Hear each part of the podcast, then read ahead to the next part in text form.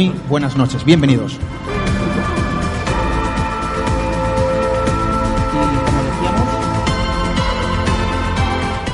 Y como decíamos, lo veníamos anunciando, ¿no? Eh, durante algunos días. Nos encontramos en Málaga, Muelle 1, Arsenal. Desde aquí agradecemos desde luego a toda la dirección que ha permitido que esta noche nos podamos eh, escapar lejos del estudio radiofónico, situarnos en un lugar eh, maravilloso, un enclave cultural para la provincia de Málaga, desde luego, y que hoy también se convierte un poco en ese estudio de radio. Un lugar para contar historias, un lugar para vivir la radio, un lugar donde transformar las historias, las músicas, las voces, es nuestra intención convertirlo en una experiencia de aprendizaje.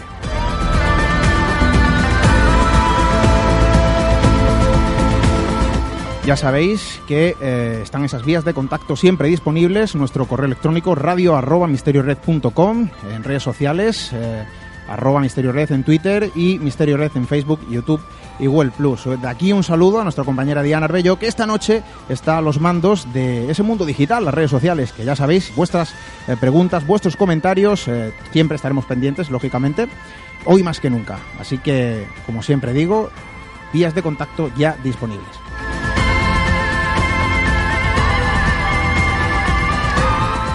¿Y quién nos acompaña esta noche? Bueno, pues eh, hay que decirlo, yo hoy estoy rodeado de buenos compañeros, buenos amigos, eh, gente a la que le tengo aprecio, gente de la que aprendo muchísimo. Doctor Miguel Ángel Pertierra, muy buenas noches. Buenas noches, Esteban. Encantado de estar aquí, bueno, para hablar de un tema muy interesante que ya lo presentará y encantado de poder saludar en directo a todos tus oyentes y darte la enhorabuena por tu gran programa que yo soy un gran seguidor tuyo.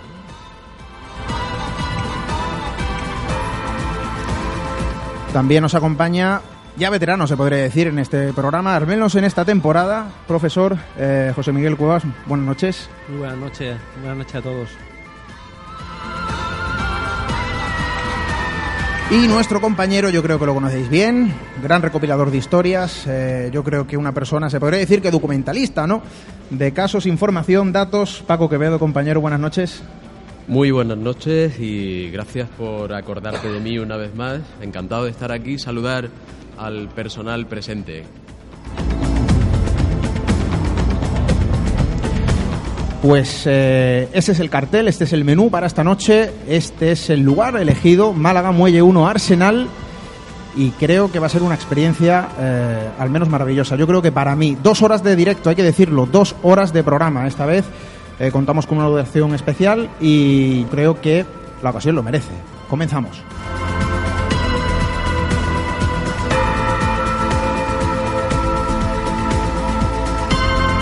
Misterio en.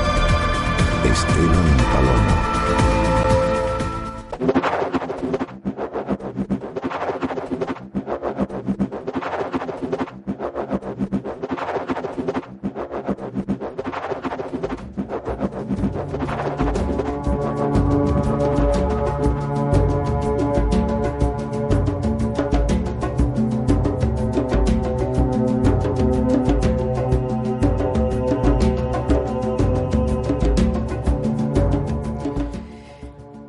Vamos a hablar? Yo creo que lo hemos dicho, ¿no? Eh, ¿Qué es la precognición? ¿Desde cuándo se podría decir que se intuye que existe esa facultad de la mente? ¿Desde cuándo se sospecha que puede ser un fraude? Vamos a transitar a lo largo de la historia de la propia, o no, no lo sé, existencia de la precognición. Eso lo vamos a ver a lo largo de la noche.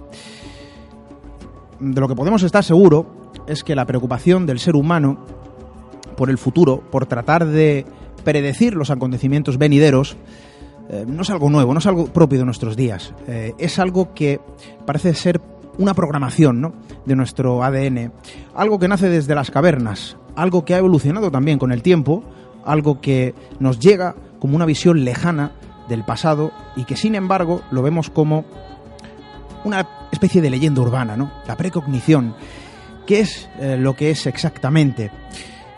Eh, existe, yo creo que son las grandes preguntas, ¿no? ¿Es posible eh, adivinar el o averiguar o adelantarse a los eh, acontecimientos futuros? ¿Y qué pasa con los animales? ¿Ellos tienen también esta capacidad?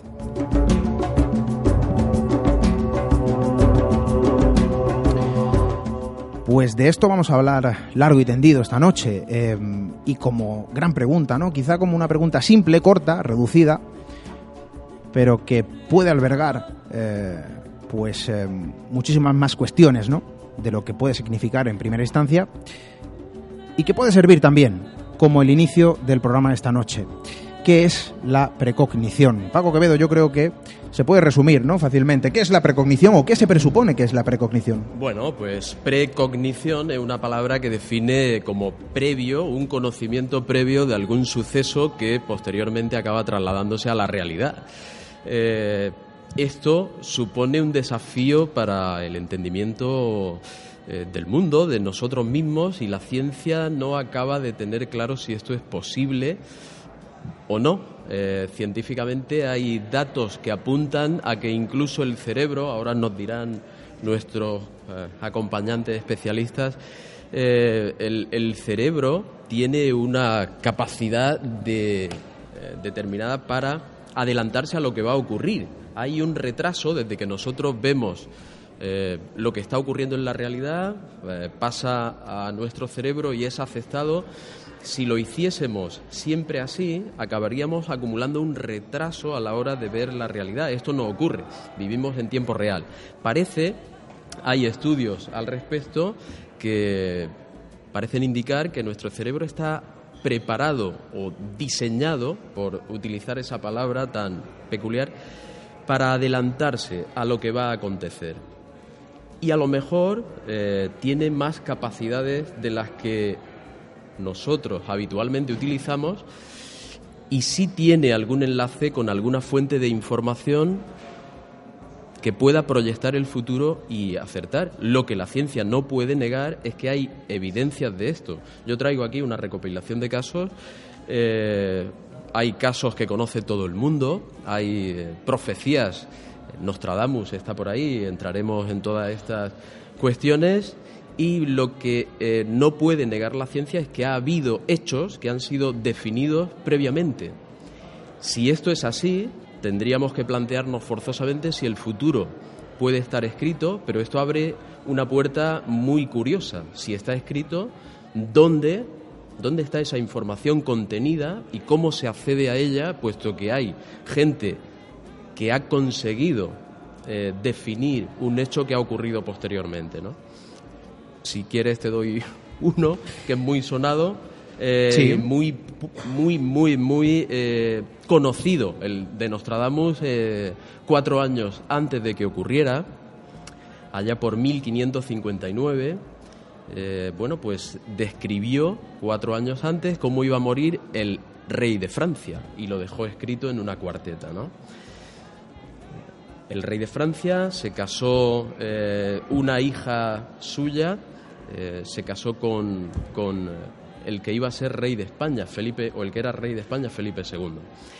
Para las bodas hicieron, eh, conociendo esta cuarteta el rey, le prohibieron que entrara en combate, en ningún tipo de combate. La cuarteta venía a decir algo así como que el león joven eh, será capaz de dominar o de vencer al, al león mayor en campo de combate, en combate, y morirá días después bajo gran sufrimiento. Esto decía la cuarteta de Nostradamus, en referencia al rey de Francia. Le prohibieron entrar en ningún tipo de, de guerra ni de conflicto, pero en la boda era costumbre hacer un duelo a caballo con sus lanzas en ristre, eh, una especie de, de- bueno, todos conocemos este, este tipo de deporte que se practicaba a caballo y con lanza. Acabaron en empate, pero el rey se empeñó en que el duque de Montgomery, un joven que estaba luchando con él y que tenía tallados unos leones en su escudo, que eh, desempataran. En ese desempate se partió la lanza del duque de Montgomery y una de las astillas eh, le atravesó la, la careta metálica del casco del rey, se le clavó en el ojo y acabó muriendo varios días después entre grandísimos sufrimientos, justo como había predicho Nostradamus. Sueños premonitorios hay unos cuantos, así que insisto, si esto es posible que lo haga gente sensitiva, hay información, está escrito el futuro, se puede acceder a ello. Yo creo que son preguntas. Hablamos de un caso, mencionabas un caso bastante antiguo, lógicamente añejo en el tiempo, pero quizás esto aún tenga un origen, ¿no? Un punto primigenio mucho más lejano a nuestro tiempo. Algo que se cuece ya por los antiguos chamanes, se podría decir, en las antiguas y profundas oscuras cavernas, porque realmente se podría decir, has mencionado la ciencia, ahora vamos a ver qué opinan nuestros compañeros, eh, pero se podría decir que la preocupación por el futuro, quizá el intento, no lo sé, de eh, tratar de averiguar, de adelantarse a los acontecimientos venideros, no es algo nuevo, no es algo propio de nuestro tiempo, ni siquiera eh, Nostradamus en este caso No. fue un pionero, digamos. Esto es algo mucho más antiguo, va No, inscrito pues, en nuestro ADN. Yo pienso que el hombre desde que tiene conciencia, el ser humano desde que tiene conciencia de sí mismo, está interesado en saber cómo va a pasar eh, o cómo va a superar determinado problema y, proyecta hacia el futuro cada una de las decisiones que toma. Eso es un intento de averiguar el futuro. Es más, yo te diría, eh, los egipcios lo convirtieron en una forma de poder. Eh, el sacerdote que era capaz de decirle al pueblo cómo tenía que actuar para tener un futuro mejor que él había visto, era muy valorado. O sea, desde la noche de los tiempos está ahí esta capacidad como elemento incluso de poder, de poder sobre el pueblo. Eh, el, el- tema es, eh, bueno, pues permanente, permanente. Creo que lo hacemos todos los días, que se me había ido el hilo, perdona, pero creo que lo hacemos todos los días. El tiempo se, prede- se predecía hace 30 años eh, con muy poquitos parámetros y se acertaba o no en 24 o 48 horas. Ahora hay definiciones de cómo va a ser el tiempo muy precisas, incluso te dicen la hora del día a la que va a llover, ¿por qué? ¿Qué ha cambiado? Y te lo dicen para una semana, 10 días. ¿Por qué? Datos. Creo que el futuro, mi planteamiento va a ser que el futuro es definible en función de los datos del presente y podemos construir una derivada y acertar con un porcentaje dependiendo del número de datos que aportemos y de la profundidad y la capacidad de ordenar esos datos va a depender eh, que acertemos o no en el futuro el cerebro puede tener una herramienta oculta que sea capaz de procesar toda esa información en un milisegundo cuando alguien sensitivo conecta con no sé qué y proyecta hacia el futuro un acontecimiento que de alguna manera se está cociendo. Sería una especie de aprovechar los datos, extraer los datos de algún lugar, ¿no? Situado en un limbo. Eh, hablabas de, de- de predecir el tiempo. Al final se trata de una, de una predicción, lógicamente. Claro, pero Nos adelantamos a los acontecimientos, en este caso climáticos. Pero claro, esto nos lleva a, otra, eh, a otro tipo de cuestiones. Has mencionado la ciencia. Yo creo que lanzas ya el desafío, lanzas el reto. Nuestros compañeros, eh, creo que es un campo que conocen bien, hombres de ciencia, desde luego. Doctor Miguel Ángel Pertierra, em, no hay duda de que la preocupación por el futuro, quizá la preocupación, no lo sé, el intento de tratar de adelantarse a los acontecimientos que puedan producirse en un futuro lejano o cercano, pues evidentemente es algo que se, eh, se cosecha desde el principio de los tiempos. Desde la noche de los tiempos, Esteban. Eh, hay que, si nos retrotraemos a la, historia, por ejemplo, los griegos tenían ese oráculo de Delfo, donde el propio Alejandro Magno fue a visitarlo y donde mm, las personas querían, por esa sacerdotisa, saber qué es lo que iba a ocurrir, y es un deseo que, que estaban. Pero eh, si nos vamos, por ejemplo, a Roma, esos adivinos que habrían eh, y leían las vísceras a, los- a los césares eh, para ver qué es lo que podría ocurrir, incluso el vuelo de, de las aves.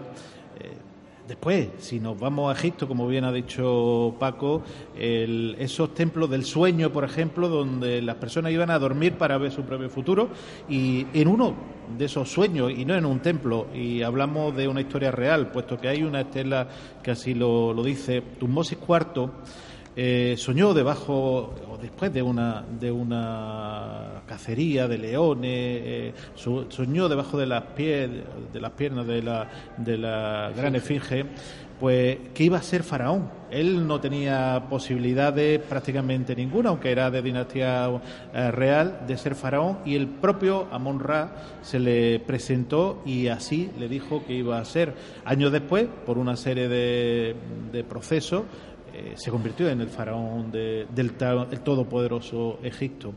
Realmente desde, desde la- toda la historia sabemos que presidentes como Reagan, por ejemplo, y ya nos vamos a una época anterior, pues tomaba decisiones, no sé si por suerte o desgraciadamente, eh, preguntando a una divina o una sacerdotisa. El mismo eh, Churchill eh, utilizaba a Lester Crowley, a ese hombre, el hombre teóricamente más malvado del mundo, pues como, como uno de su, de su adivino. Pero si nos vamos a la ciencia pura, porque evidentemente el hombre quiere saber, el, humano quiere saber el futuro, tenemos que decir que nuestra mente nunca ve el presente ni el futuro, ve el pasado. Esas cinco o seis capas neuronales que hacen el retraso eh, de, lo que percibimos en todo y cada momento hace que veamos el mundo eh, con un retraso, con una, con una historia eh, del pasado realmente que, no tenemos ahora mismo. Pero claro, eh, ¿qué ocurre? ¿Somos capaces, como dice Paco, de predecir el futuro?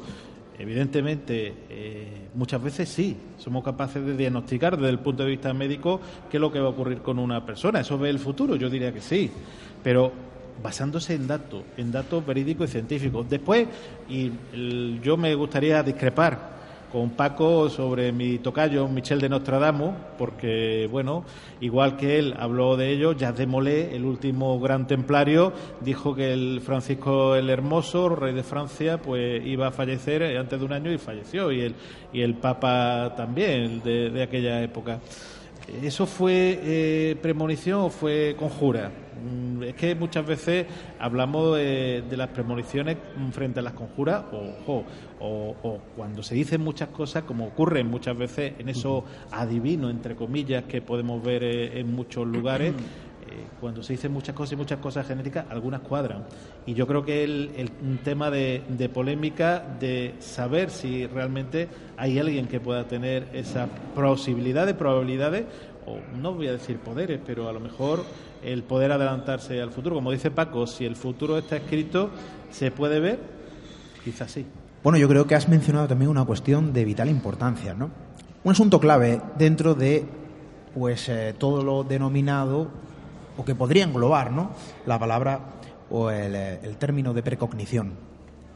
Adivinación. Esto entraríamos también en otro campo, los horóscopos, ahora vamos a hablar un poco porque creo que has mencionado también un símil, ¿no? Es decir, se lanza información muy genérica, pero realmente eh, oye, Es que es una cosa importante y, y ahora nuestro compañero psicólogo lo, lo mencionará. Cuando Sí. uno dice muchas cosas genéricas, algunos nos va a cuadrar. Cuando leemos el horóscopo de cualquier eh, eh, periódico, de cualquier revista o de, cual- o- o de internet, si uno dice 50 cosas, 49 seguro que le van a cuadrar porque son cosas tan genéricas pues que son cosas que eh, realmente a todos nos cuadran y, y creo que, que hay algún estudio que, que incluso lo, lo corrobora Bueno, el tema de los horóscopos, fíjate que, que, eh, a mí me da lo mismo leer eh, el horóscopo de, de- de Tauro que de Leo que de Escorpio, que, que- que es que me siento identificado con todos, ¿eh? ¿no? Sí, son Siempre. muy, muy genéricas, pero es que si uno ve muchas veces estos canales que hay, y ahora quizá hay menos, pero yo recuerdo hace unos años, pues en una de esas múltiples guardias que hacía yo en el Hospital Regional Calvalle de aquí de Málaga, pues por las noches lo único que había era eh, eh, canales de, horóscopo y es una forma muy interesante de estudiar el comportamiento humano, tanto de la persona que se sienta en la tele como del que llama.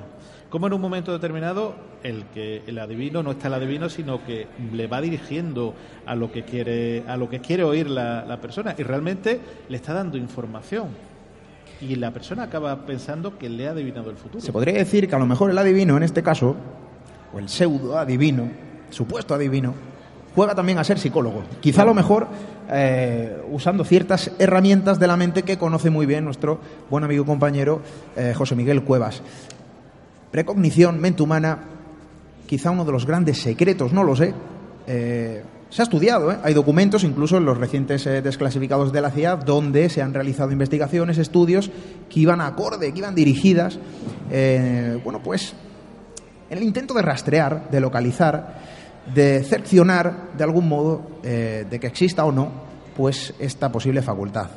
Mente, precognición, en este caso hablamos de la mente humana, vamos a hablar también de los animales, porque creo que es curioso. Pero claro, creo que en este caso, tú como psicólogo, pues eh, puedes también vertir tu punto de vista, creo que en este caso particular.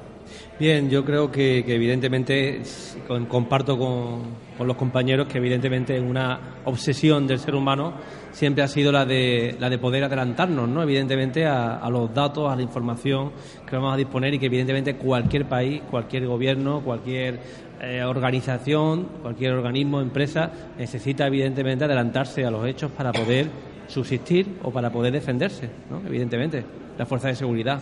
¿Cuánto se ha invertido, de hecho, ¿no? evidentemente, en defensa e incluso se ha invertido en, en intentar, eh, a través de, la precognición, a través de ese tipo de cuestiones y, y también, por supuesto, en instrumentos científicos? La diferencia, para mi punto de vista, es que eh, desde el siglo XX, con el método científico, aplicando técnicas, es cuando se ha adelantado y hemos conseguido realmente unos adelantos que permiten adelantar el futuro en el sentido de poder predecirlo con datos, como bien indica. Por ejemplo, eh, el enemigo se encuentra o no se encuentra, pues existen tecnologías que hoy en día favorecen, facilitan eh, poder observar ¿no? Eh, determinados campos. ¿no? De hecho, eh, hay bastante, eh, bastantes estudios y bastante inversión realizada de millon- millones de dólares en Estados Unidos, donde desgraciadamente esa inversión eh, parece ser que no daba los resultados que eh, se esperaba. También hay una universidad eh, donde en Estados Unidos donde un magnate invirtió medio millón de, dólares en un instituto en los años 70 para investigaciones psicológicas, parapsicológicas, y justamente estas investigaciones se les coló se les coló dos, dos personas escépticas que eh, pusieron a prueba el laboratorio y que justamente, eh, viendo que desde un punto de vista escéptico pudieron dar la vuelta y eh, aquellas personas que partían de la existencia de, cuestiones místicas y mágicas acababan siendo engañados por los escépticos. Quiere decir, por ejemplo, ponían, les indicaba, creo que sí es posible hacer una foto y que haya imágenes místicas alrededor. Esto, esto es posible. Entonces el escéptico escupía el objetivo de la, de la cámara y claro, empezaban a ver la, luego la, eh, revelaban la foto y veían una mancha y esa mancha empezaban a interpretarla, ¿no? Eh, James Randi, por ejemplo, que es un mago, que bien conocido, escéptico, eh, ha puesto a prueba a Uri Geller, ha puesto a prueba a un montón de, de personas que dicen tener capacidades especiales y siempre han conseguido desvelarlo. El problema está en que muchas veces hay personas que utilizan también eh, estos supuestos poderes sin ningún método de control. Y ya digo que la psicología o la ciencia también no niega la posibilidad de investigar estos fenómenos, porque de hecho se ha intentado. De hecho, hay un psicólogo, tengo un estudio por aquí de Daryl Ben, donde un estudio prometedor, donde intentaba valorar si una persona podía eh, percibir qué imagen iba a aparecer, si era una imagen erótica o no era erótica. Entonces, el- cualquier alumno, eh, personas normales, ver si eran capaces de percibir por encima de la media. Sus datos era- eran esperanzadores.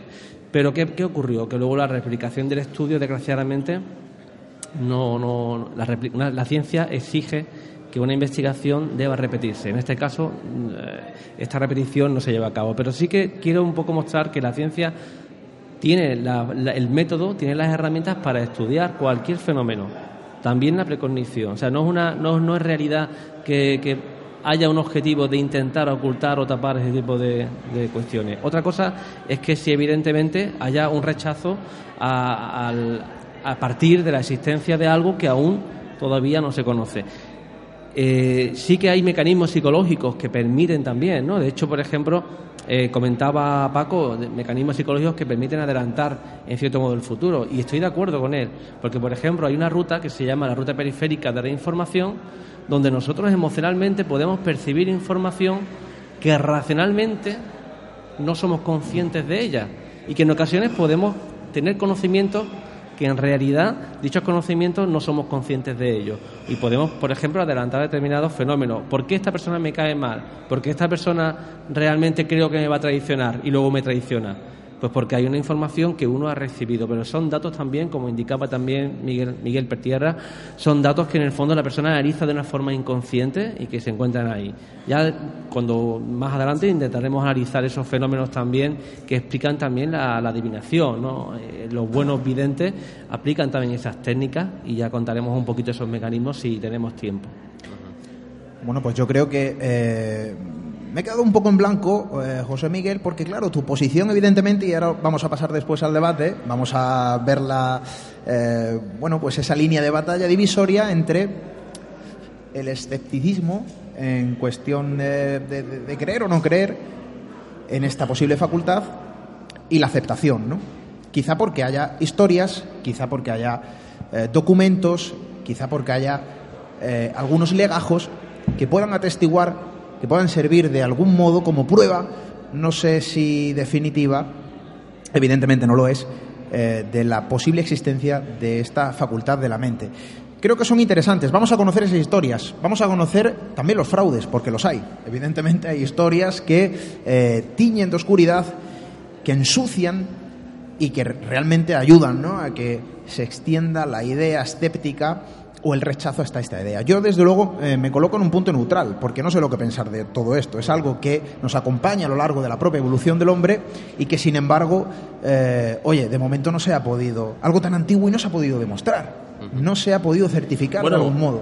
yo diría que eh, bueno, la ciencia hasta ahora, como siempre, cuando no domina, cuando, hasta que controla una cosa, su obligación es negar que tal cosa pueda ser real, por lo menos hasta que cree un modelo en laboratorio que recree y controle el proceso que se ha observado eh, naturalmente en cualquiera.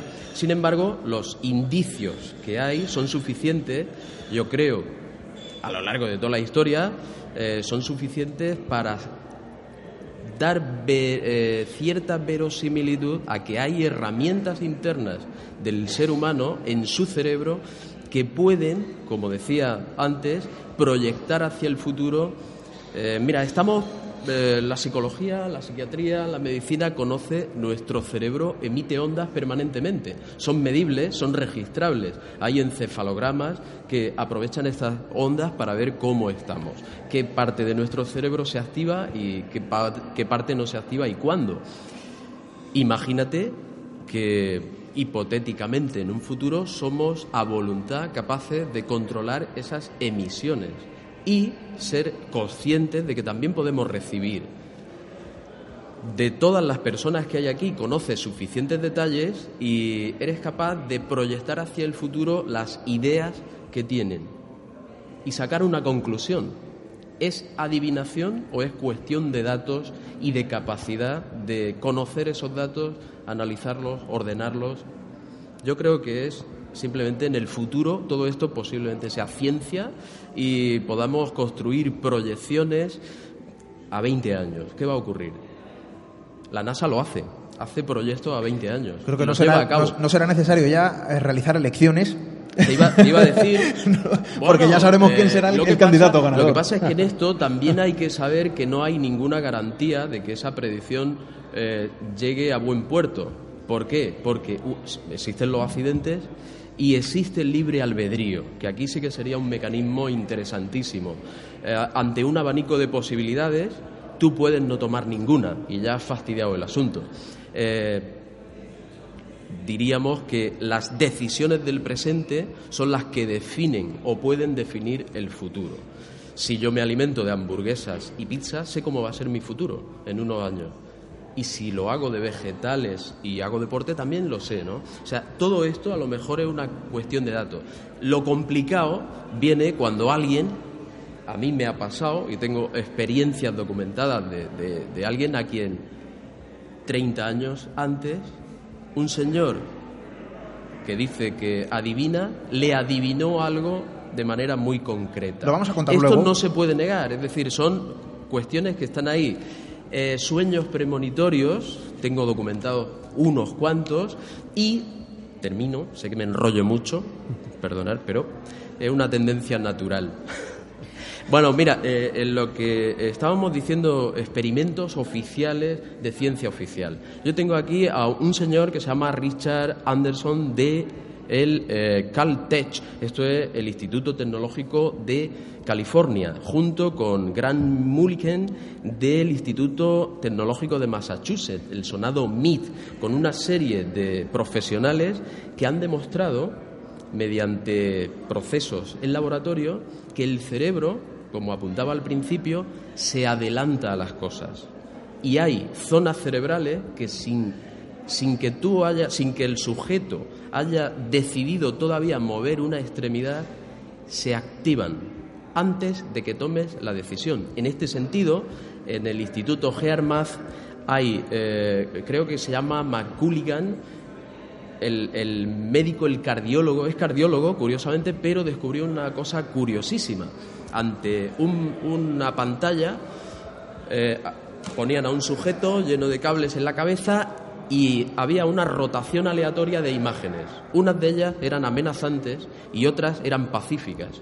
Descubrió que una fracción de segundo antes la pupila se dilataba, antes de que apareciera la imagen. ¿Cómo lo hace el cerebro? Lo hace, no se sabe cómo, pero se adelanta al futuro. ¿Hay datos perceptibles antes de que un hecho concreto acontezca? Yo pienso que sí, y luego contaré alguna experiencia propia que lo demuestra. Bueno, historias, Para conocimiento. mí, es una demostración íntima, ¿no? Cuando te pasa algo de esto es muy íntimo. Eh, vale para ti, quiero decir. Lógico, lógico. Además, eh, uno lo vive ¿no? de forma diferente cuando lo vive en primera persona. Claro. Hablábamos de historias, has mencionado alguna. Hablábamos de conocimiento, no lo sé si al final esto es una cuestión de conocimientos. Hablábamos de precognición. Hay historias eh, que refutan, que avalan, eh, que se contradicen entre ellas, documentos, legajos del pasado, eh, que entablan su propia guerra entre la luz y la sombra, ¿no? En cuanto a la precognición. Vamos a conocer alguna de ellas. Creo que sería una buena entradilla también antes de ese debate, que creo que va a ser muy interesante.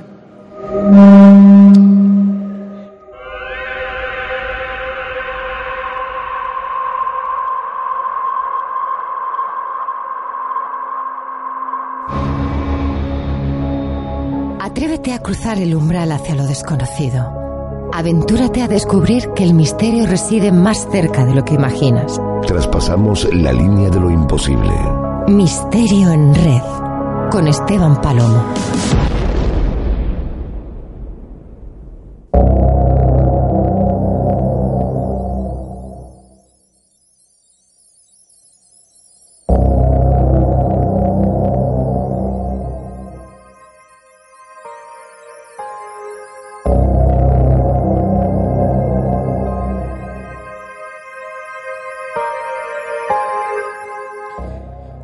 Mencionaba las historias, historias que apoyan, historias que rebaten esa posible facultad.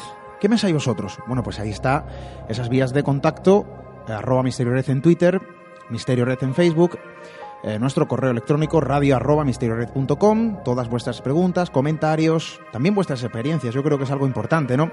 Nuestra compañera eh, Diana Arbello va a estar esta noche ahí recopilando todas esas historias y para nosotros desde luego es algo importante. Historias, decía, historias que también hemos traído, historias que vamos a eh, exponer desde Arsenal, Muelle 1, Málaga, pues para conocerlas también, ¿no?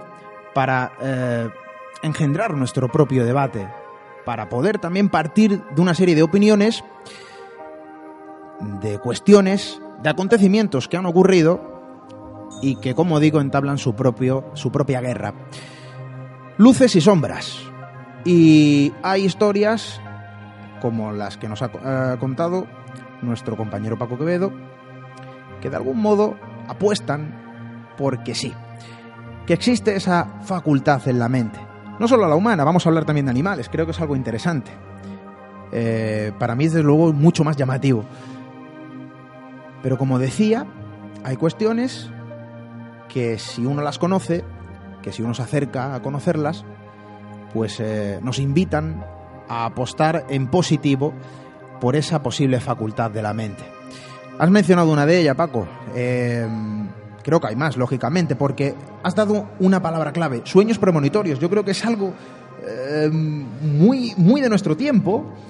Sí. Y que cada vez incluso hay ciertas agrupaciones y organizaciones eh, que, que, eh, trabajan sobre, sobre, sobre este tipo de, cuestiones. Yo creo que siempre, desde, desde que existimos, ha habido sueños. En su día me preocupó, me preocupó tremendamente este tema. De hecho, en el libro que tengo editado hay una sección de él en la que hablo y describo un proceso durante un determinado tiempo. Yo, en aquel determinado tiempo, me ocurrió a mí eh, y empecé a preguntar a ver esto que, es real esto. Bah, descubrí me quedé sorprendidísimo porque hay una cantidad tremenda de, de, personas que les que les ha ocurrido en algún momento de su vida que han tenido una serie de sueños que cuando ha uh, posteriormente en la realidad uh, se ha desarrollado unos acontecimientos resulta que tienen muchísimo que ver y hay casos en los que se ajustan muchísimo a lo que había soñado previamente. Como, eh, ya digo, hay datos, hay datos de los que no somos conscientes. Hablabas de animales. Los animales puede que tengan determinados sensores biológicos más eh, menos apagados que nosotros. Nuestro ritmo de vida, nuestro estrés, el trabajo, la alimentación, etcétera, puede apagar determinados sensores naturales que también tengamos nosotros por evolución Podemos decir que tenemos el cerebro de un reptil, el cerebro de un primate y nuestro cerebro, todo ahí dentro. Y esos sensores deben estar. Pero a lo mejor los hemos ido apagando. Yo creo que es cuestión de esto, de sensibilidad, de capacidad de captar eh, datos que están ahí.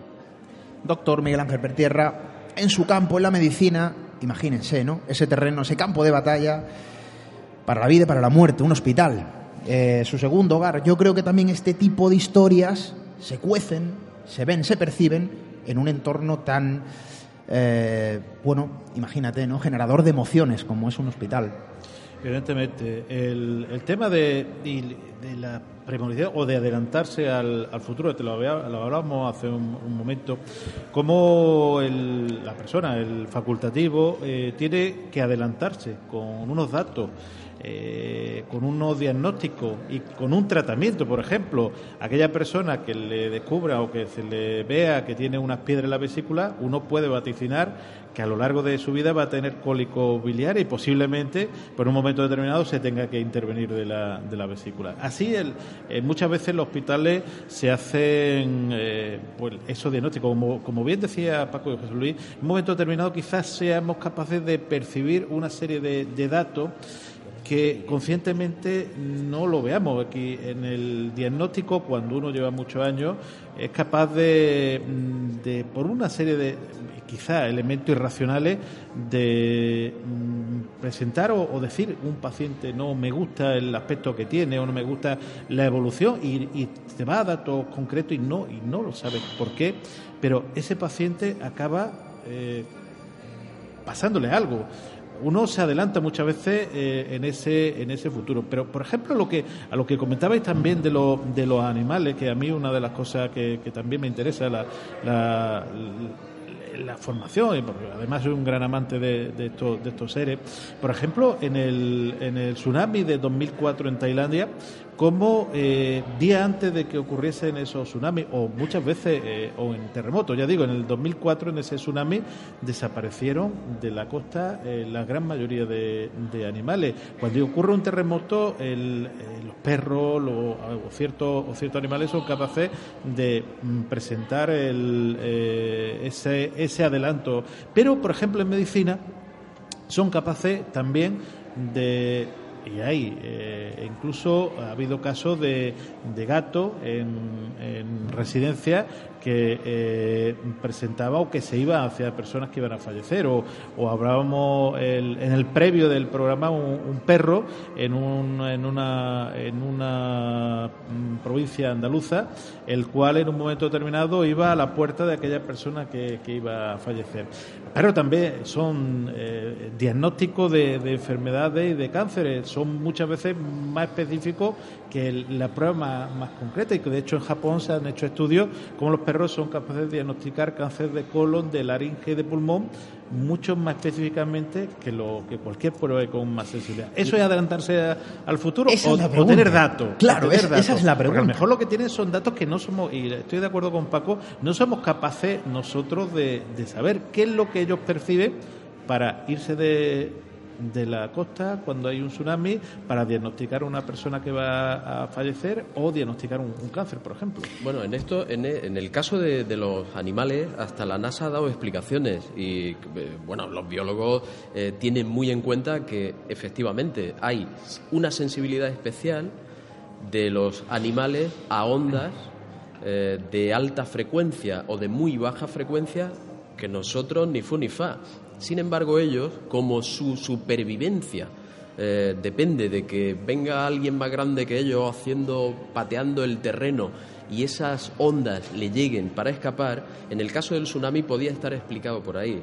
En el caso de los terremotos eh, o de los volcanes, que también se han observado este tipo de comportamientos, eh, agitación, eh, incluso en mascotas que estaban en su casa. se adelantan en, en, los terremotos. Se adelantan, pero puede tener una Antes de que haya esa tectónica de placas, antes de que haya ese movimiento. Sí, sí. mira, en el, tsunami, en el tsunami en el tsunami del sudeste asiático, los elefantes consiguieron que mucha gente salvara la vida porque empezaron sin, eh, sin ningún sentido. Eh, los cuidadores veían que arrancaban las estacas y huían a zonas altas, no a cualquier zona, ojo, a zonas altas. Y eh, mucha gente observó o tuvo en cuenta que podía haber una inundación porque ya había ocurrido y acompañó o se retiró de determinadas Pero eso zonas sería como el, ojo clínico que comentaba antes del, del facultativo. Ellos tienen claro unas capacidades que nosotros, que nosotros no somos capaces todavía de saber cuáles son. El, primer caso, ocurre. El primer caso documentado, que me gusta dar algún dato de esto curioso, está en el, el 373 antes de Cristo, en una ciudad griega llamada Elike o Élice.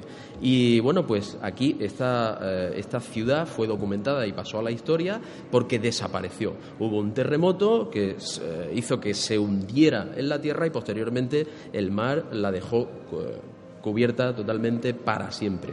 Bueno, pues la gente que consiguió salir quedó registrado en la, en la historia que vio hormigas, gusanos, plagas, ¿no? Como si fueran plagas, pero alejándose de la ciudad. Esto ha quedado en la historia, en el 373 antes de Cristo. Se continúa dando.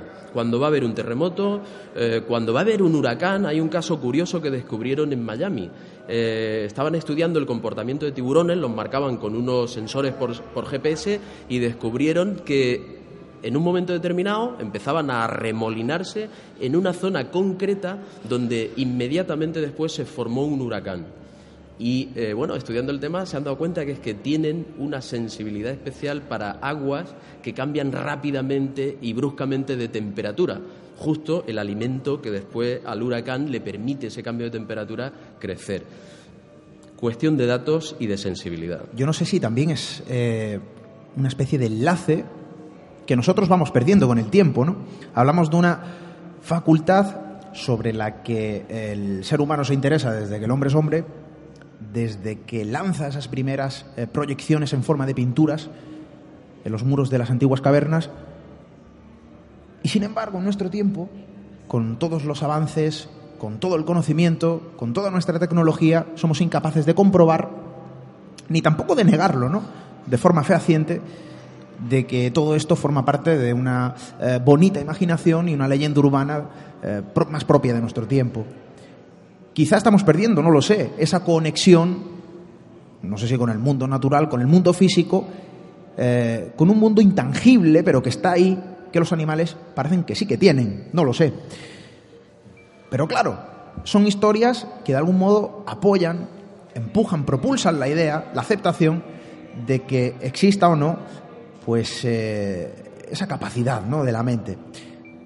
Nuestro compañero, José Miguel Cuevas, estoy seguro que como psicólogo, materia eh, que se centra lógicamente en el comportamiento humano, en la mente del ser humano, uno de los grandes misterios que duda cabe, pues eh, supongo que esto será una cuestión quizá eh, para tocarla de forma lejana, ¿no? No es algo que la ciencia acepte de forma, mm, oye, no lo sé, De abierta, grado, de buen abierta, grado. vamos a decir abierta, ¿no? lo Por- creas, por, poner, no, no te creas. eh. Realmente hay que pensar que quizá eh, está claro que hay predicciones que hacen los animales y eso no, no hay ninguna duda en torno a ello. Lo que pasa es que quizás la explicación eh, en torno a ello es lo que pues, puede haber múltiples. Entre ellas, por ejemplo, el hecho de que, como bien indicáis, los animales tienen el desarrollo de los sentidos mucho más agudo, tanto, la, tanto el olfato, el, gusto, evidentemente todos estos cambios químicos, por ejemplo, que puede producir un terremoto, o cambios eh, ambientales que se desarrollan y que se generan en nuestro entorno, no son percibidos por los seres humanos, lo cual nos quita que determinados insectos, por ejemplo, de hecho, incluso el filósofo Kant también observó lo mismo. En el año 1755, justamente previo a un gran tsunami que hubo en la zona de Lisboa y también un terremoto en Andalucía, observó y dejó registrado cómo había miles de gusanos que desaparecían, salían de los agujeros y eh, salían hacia arriba, buscaban zonas altas, ¿no? O sea, le dejó registrado Kant, por ejemplo, también se ha observado recientemente, incluso en Lorca, en el terremoto de Lorca, donde hay eh, múltiples animales, gatos, perros que agitados, huyendo, y evidentemente de eso no hay duda, ¿no? Eh, tenemos muchísimas historias. Una, por ejemplo, que me gustó especialmente es en el 1923 donde en Japón, eh, durante una noche, miles de perros aullando durante horas sin ningún motivo aparente. Justo al día siguiente se generó un terremoto de 7,8 eh, la escala Richter, uno de los más terribles de la historia de Japón, murieron 142.807 japoneses. O sea, realmente, evidentemente, sí que hay la capacidad. Incluso lo hemos usado en ocasiones. Actualmente, por ejemplo, en las minas hay sensores. Antiguamente había un canario y el canario tiene la capacidad especial de percibir el metano, de percibir eh, determinados gases y es el mejor ave para detectar justamente estas sustancias que cuando el pájaro dejaba de cantar algo iba muy mal. Por tanto, e- era nuestro, nuestro chivato para que los, los mineros tuvieran una oportunidad de salvar su vida. Pero claro, ahí hablamos de, de- de datos que evidentemente el animal, en este caso mencionas un canario, pues eh, tiene esa capacidad, ¿no? Y se sabe y se conoce. Hoy día se utiliza, ¿eh? Y se sigue utilizando. Bueno, ya, Pero- ya en, en el Mira, Occidente, en en- Occidente no tanto, pero No, no, en claro, países, evidentemente, en en ciertas regiones. En Israel, para impedir que los palestinos les envenenen las aguas, tienen una serie de peces en los accesos, en los abastecimientos de los pantanos, tienen un, un tipo de pez muy chiquitito que detecta inmediatamente cualquier toxina y empieza a comportarse de una manera extraña o, o mueren eh, en función de lo que venga en el agua. Hablamos canario peces. En este caso hablamos de un animal, una especie concreta que usa una facultad que sí que se conoce, Claro, eso es conocido. que tiene una especie de detector, pero él me- pero has mencionado, eh, doctor, un caso, además eh, creo recordar que fue recogido por los compañeros de Cuarto Milenio, nuestro compañero Javier Pérez Campos, si no me equivoco, el perro moro, y no es el único, el animal que es capaz de percibir, de detectar, eh, de adelantarse a la muerte de una persona concreta. Claro, aquí a uno, a uno le puede surgir la pregunta, ¿la muerte tiene olor? Eh, ¿Desprendemos un olor eh, diferente y distinto cuando estamos en, en nuestro último momento de vida? Pensemos, por ejemplo, que un sabueso es capaz de percibir mil veces el olfato más potente que el, que el ser humano. Eh, realmente eh, la muerte tiene un olor para ello y posiblemente sea una de las causas eh, que este perro moro, como otros animales, son capaces de, de percibir que la persona va, a fallecer.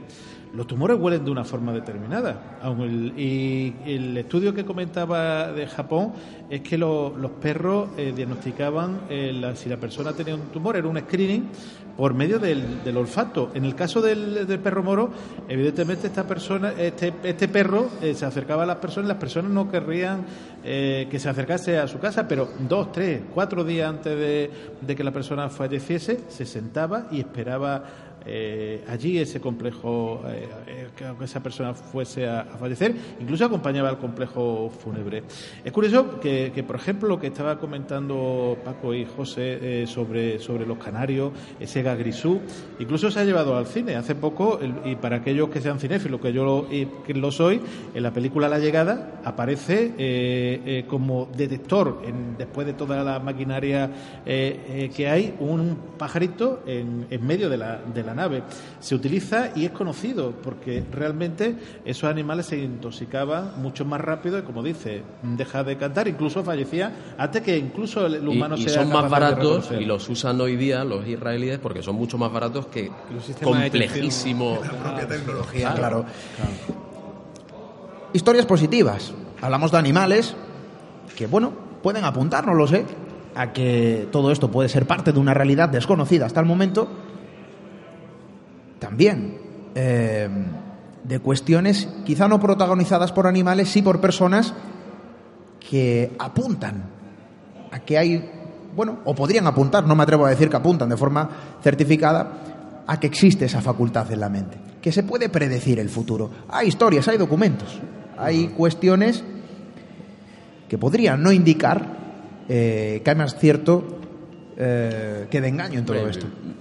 Historias hay unas cuantas eh, y a las profecías eh, se les teme incluso, te diría que hoy día, a nivel de gobiernos. Fíjate qué curioso, yo he encontrado una historia, el que vaya a Inglaterra a hacer turismo eh, o haya ido, seguro que la conoce, los cuervos de la Torre de Londres. Desde 1670, creo recordar, o así, eh, hay una profecía, eh, creo que viene de que el rey de entonces se peleó con un astrónomo, el astrónomo se quejaba de que había unos cuervos que tenían allí sus niños con los que jugueteaban y no, no lo dejaban concentrarse en sus profundos menesteres de escudriñar las estrellas, ¿no? Era astrónomo y astrólogo y eh, de averiguar el futuro de la familia real y eso, el rey lo que hizo porque apreciaba más a sus hijos, es eh, poner a una persona de, de la corte a que cuidara a los, a los cuervos. Entonces, el astrólogo, en venganza, le, le hizo una profecía sobre todo el reino de Inglaterra. Y es que si los cuervos abandonaban la Torre de Londres, el imperio caería. Fíjate que hoy día, 2017, continúan allí los señores del gobierno encargados de Y- mantener calentitos, bien alimentados a aquellos cuervos. Y no solo son seis, sino que han puesto siete porque, y aquí hay una, un apunte curiosísimo para mí. Hace un par de años, o tres años creo, se murieron dos de golpe. No había ocurrido nunca. Y ahora viene el Brexit. ¿Estará a punto de caer el imperio?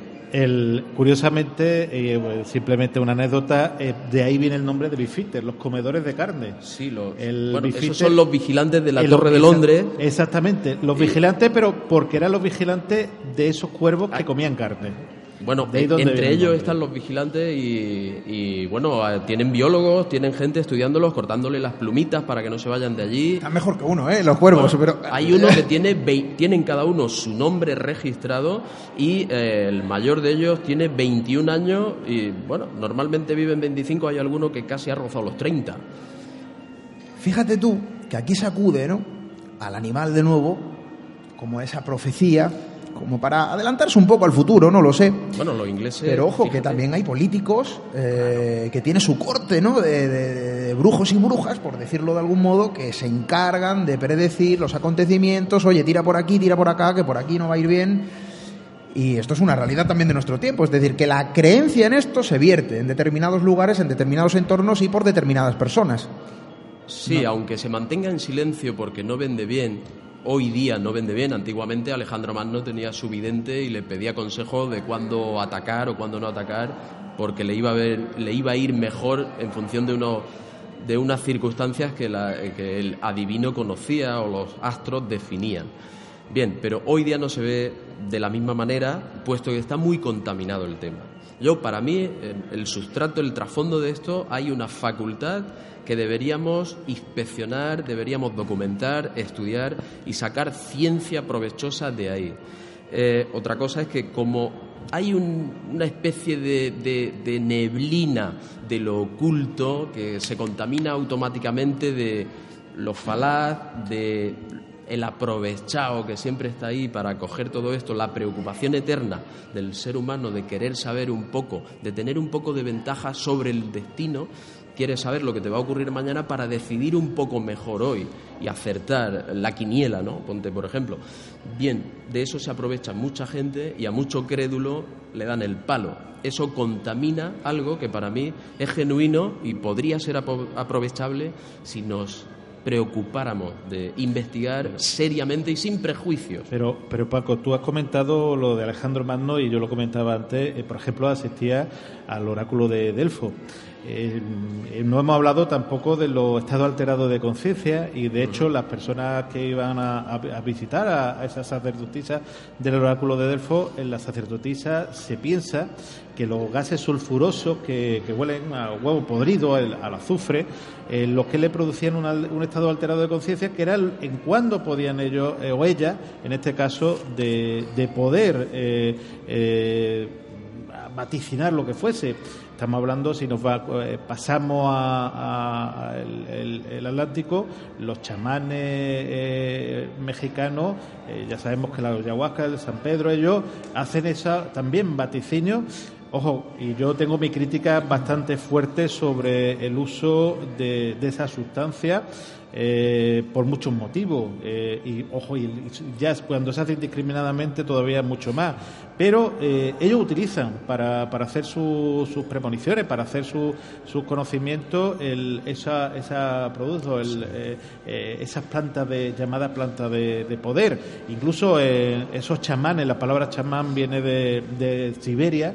Lo, en Siberia también utilizaban eh, plantas alucinógenas donde eh, mm, eh, eh, hacían el vaticinio el, mismo chamán. Por lo cual hay que decir que, aunque ahora esas- las personas utilizan las cartas, utilizan eh, la visión, utilizan la bola de cristal, eh, esas plantas de poder o esos elementos de poder o esos eh, tóxicos cerebrales que en un momento determinado pues, producen una serie de alucinaciones controladas o no, eran utilizadas o eran se, se realizaban para, para vaticinar eh, e intentar descubrir el futuro.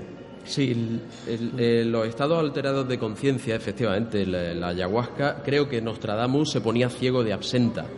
Eh, se Absenta sospecha, verde, se, como sos- Edgar Allan Poe. se sospecha que es, estos hay tóxicos, hay drogas de poder, eh, ¿cómo se llaman? Eh, setas, eh, la ayahuasca misma, que tienen principios activos que pueden despertar o disparar ese mecanismo que naturalmente tenemos dormido y no controlamos, pueden dispararlo y este mecanismo es el que nos hace acceder a un determinado nivel de información que puede estar ahí y sin este estado alterado de conciencia no podemos, no somos capaces voluntariamente Bueno, de, bien, de acceder. Yo creo que ahí más bien sí es verdad que se- de hecho se activa la la glándula pineal, ¿no?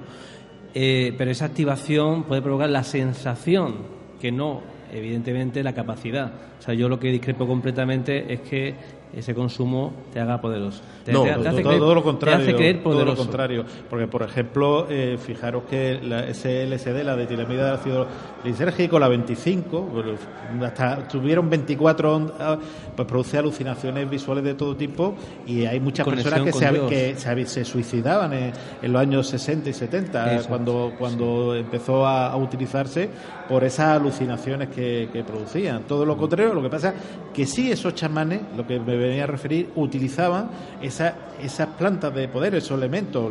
eh, Claro, la- pero el- ayahuasca o, o- o el, San Pedro. Sí, o el tema, otro el, elemento, el tema está en que no se puede aconsejar el consumo de este tipo de tóxicos. Evidentemente, y que Esto quede bien es- claro y que Esto es, no eh, queremos hacer ningún tipo de apología en cuanto claro. a este tipo de sustancias, Porque es... pero la historia es la que es y evidentemente se usan en determinados rituales, en determinadas cuestiones y para determinados asuntos. Es algo muy antiguo, es algo muy añejo, están los libros, está documentado, De hecho, pero ojo, ¿eh? De hecho- hay, que, hay que separar. Claro, hay que pensar- como, como ojo, también ojo. Se, ha, se ha usado hasta la sangre, se ha usado la vida de niños, se ha usado los huesos de, de personas, de, de cadáveres, se ha utilizado en la Edad Media múltiples eh, fenómenos mágicos, elementos mágicos para adivinar para averiguar. Las runas, por ejemplo, en, la- el- en el norte de Europa. Se habla hasta de los vam- llamados vampiros, ¿no? O sea, los nobles recurrían a los magos y los magos tenían soluciones a cada cual más sofisticada y a cada cual más sorprendente y también con un performance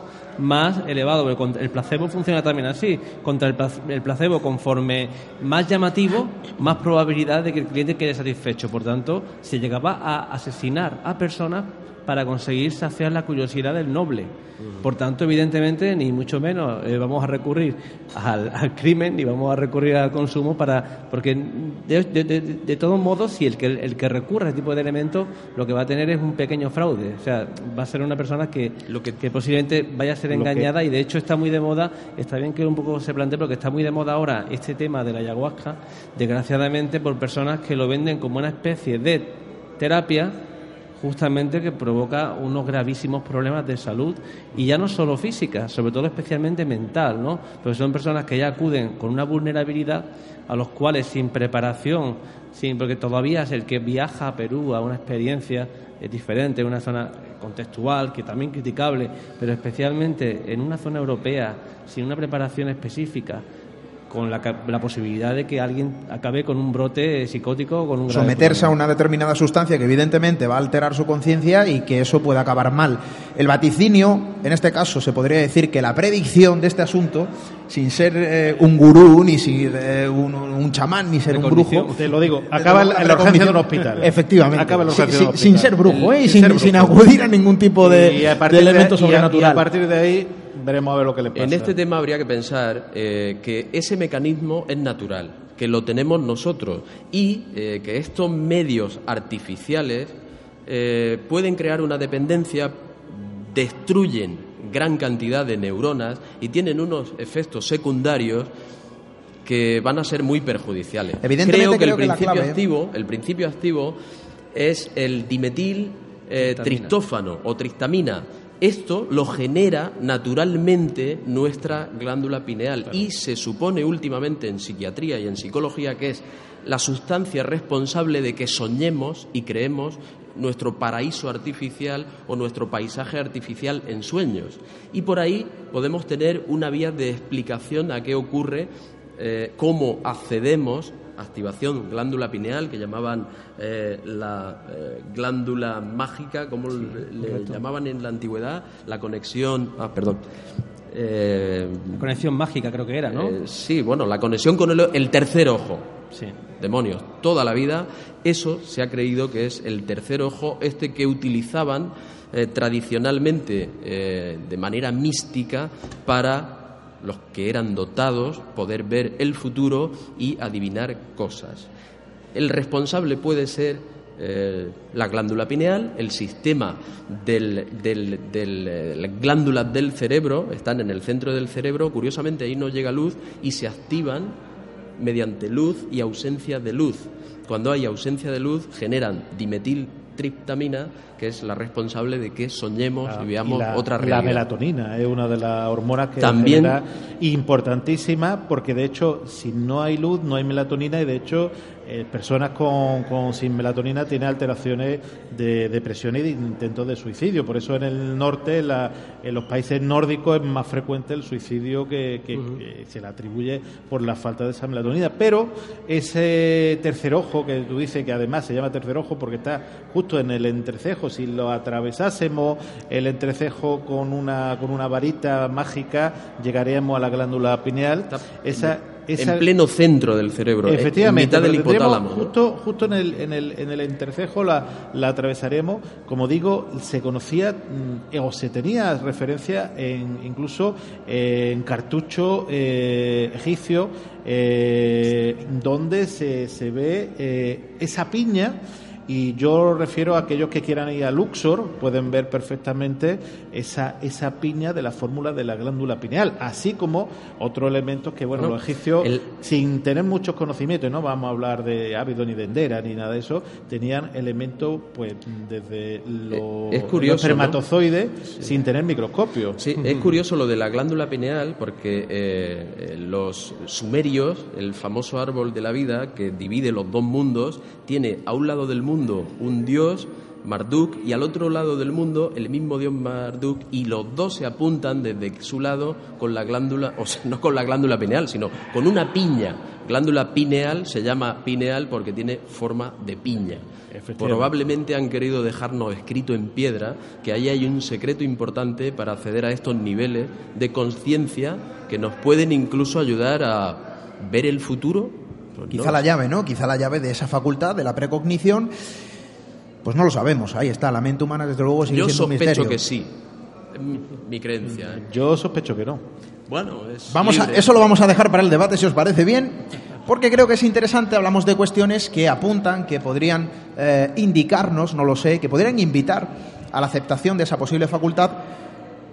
Y vamos a hablar también ¿no? de la parte contraria, es lo justo, creo que lo debemos de hacer, poner sobre la mesa esos datos de fraudes, de estafas, de engaños, porque los hay, muchos, en cuanto, porque claro, aquí hablamos de un negocio también, ojo, el futuro nos interesa a todos. El futuro es algo, eh, lo decíamos al principio, lo vuelvo a repetir, creo que espero no parecer eh, reiterante, pero el futuro es algo que interesa al hombre desde que el mundo es mundo, desde nuestros primeros pasos. Y evidentemente, si hay una demanda, si hay un interés, pues se genera esa oferta. Y la oferta, en, en este caso, va ligada al engaño, al fraude, que también hay historias. Historias, eh, bueno, pues no muy halagüeñas, que evidentemente ya nos empujan, nos incitan, nos invitan, eh, pues a rechazar la idea de esa la existencia, en este caso, de la presunta facultad de la precognición. Recuerdo un caso, fíjate, fue eh, bastante polémico en nuestro país, Angermen, y se generó gran polémica, gran controversia. Oye, esta señora sigue eh, realizando Sí, eh, su tour Sí, sí. Sigue funcionando. precognitivo. Sigue funcionando. No sé, si, Determinadas no sé ciudades. si con el pinganillo en la oreja o no. Porque Bueno, hay que decir que una de, los- de las que descubrieron, salió a la luz, es que en ese programa que donde, bueno, teóricamente contactaba con, con los fallecidos y le decía cosas del futuro, llevaba un auricular, un pinganillo le llaman el auricular, y le iban diciendo que tenía que preguntar. Precisamente eh, en la película Luces Rojas, eh, donde Robert De Niro prácticamente es muy similar. De hecho, eh, los asesores de, de la, de la película eh, son españoles eh, y eh, Luis Car- Carballal y David Cuevas, si no recuerdo mal. Sí. Eh, espero, espero no, no patinar. Manuel Carballar, Manuel, Carballar esa, y Manuel David Carballar, Cuellar. Y. Cue- Cuevas, le dijo Cuellas. Cuevas, Madre mía, Cuevas. si me escucha. Eh, Un saludo a David desde aquí, a Manuel efectivamente, también. A los dos. Eh, ellos, eh, realmente, eh, esta persona, pues mm, ya digo, en este caso eh, Robert De Niro, parecía que tenía un poder y era realmente el estudio de las personas, que eso es donde entra el fraude, donde tiene una serie de, de personas que ven los patrones, le hacen una serie de preguntas, en este caso de Angermain, le hacían un test completo y conocían pues desde qué calzado tenía, dónde estaban sus padres, dónde estaban sus madres, qué le gustaba de comer, y le hacían un pliego de tres, cuatro folios, y a partir de ahí, claro, adivinaban el futuro perfectamente, como si a cualquiera de nosotros nos hacen una, una serie de una batería de preguntas, de 100, 200 preguntas, al final eh, la persona acaba diciéndote cosas que tú ya has conocido, pero que a lo mejor no tiene conciencia de haber, de haber dicho en, ese, en esa batería de test. Entonces, claro, ahí donde está parte de, del fraude, pero no solamente en este caso Angermen, sino en, en muchas personas, y a mí vuelvo a, a retrotraerme en eso, eh, y quizá haya alguno que, que funcione, que se, el- en esos canales de, de televisión, donde uno puede ver el, el echador, la echadora de cartas, la lectora, el lectora de, de la bola de cristal o cualquier otra, y que dicen cosas tan genéricas y cosas tan eh, extravagantes y que cuando falla no tienen pudor para, para aceptarlo y que realmente no aciertan absolutamente nada. Bueno, y rebaten incluso, ¿eh? Al que llama. Eh, para mí, desde luego, debo de confesar, se ve que en algunas noches he estado bastante aburrido. Y ahora ya, creo que se va a ver. dos, ¿eh? Ya somos dos. Porque debo de confesar que uno de mis entretenimientos hace algunos años, porque me gustaba, cuando uno tenía insomnio, será porque a lo mejor también me producía sueño. Si no me producía sueño, me producía risa. Yo creo que esto es contraproducente Es cuando uno puede dormir. Es muy entretenido. Pero claro, uno se ponía en aquel entonces eh, este tipo de canales. Recuerdo un señor, sé su nombre, no lo vamos a decir tampoco porque no estamos aquí para eso. Pero eh, eh, recuerdo bien que cuando no acertaba, oye, y decía, em, tu hermano se va a morir eh, o se ha muerto recientemente. No, yo no tengo hermano. Sí, sí, sí tiene, no me engañe, ¿eh? no me está engañando. Encima le rebatía a la persona que está yo. Y ocurre, ocurre hoy, ¿eh? hoy en día en los canales que hay, porque mm, como dice, a lo mejor uno tiene las madrugadas mucho tiempo o, o- o también una forma de ver el comportamiento humano tanto de la persona que está él en pantalla como el que está en casa y, te- y como tú bien dices, te rebaten, incluso no tienen eh, ningún pudor eh, en decir que han, que han fallado. No, no, o, o dicen que, que directamente le estás llamando para hacerle la cama. Oye, me- tú me estás llamando para hacerme la cama, te estás metiendo... Pero te voy a poner dos velas negras, yo recuerdo a aquella señora. Uy, ¿eh? yo, la, Madre yo mía. la recuerdo y además sigue, seguía cuando funcionaba y realmente y no lo conocía a nadie. En esa, mm, como digo yo, guardia, eh, era todo todo un espectáculo, ¿eh? En. Y ahora como esto- en estos casos, de hecho, eh, el- los mejores escépticos son los que han cazado siempre a, a estos, a estos fraudes, ¿no? De hecho, la Iman Germain fue pillada directamente por Santiago Segura y Antonio Gara.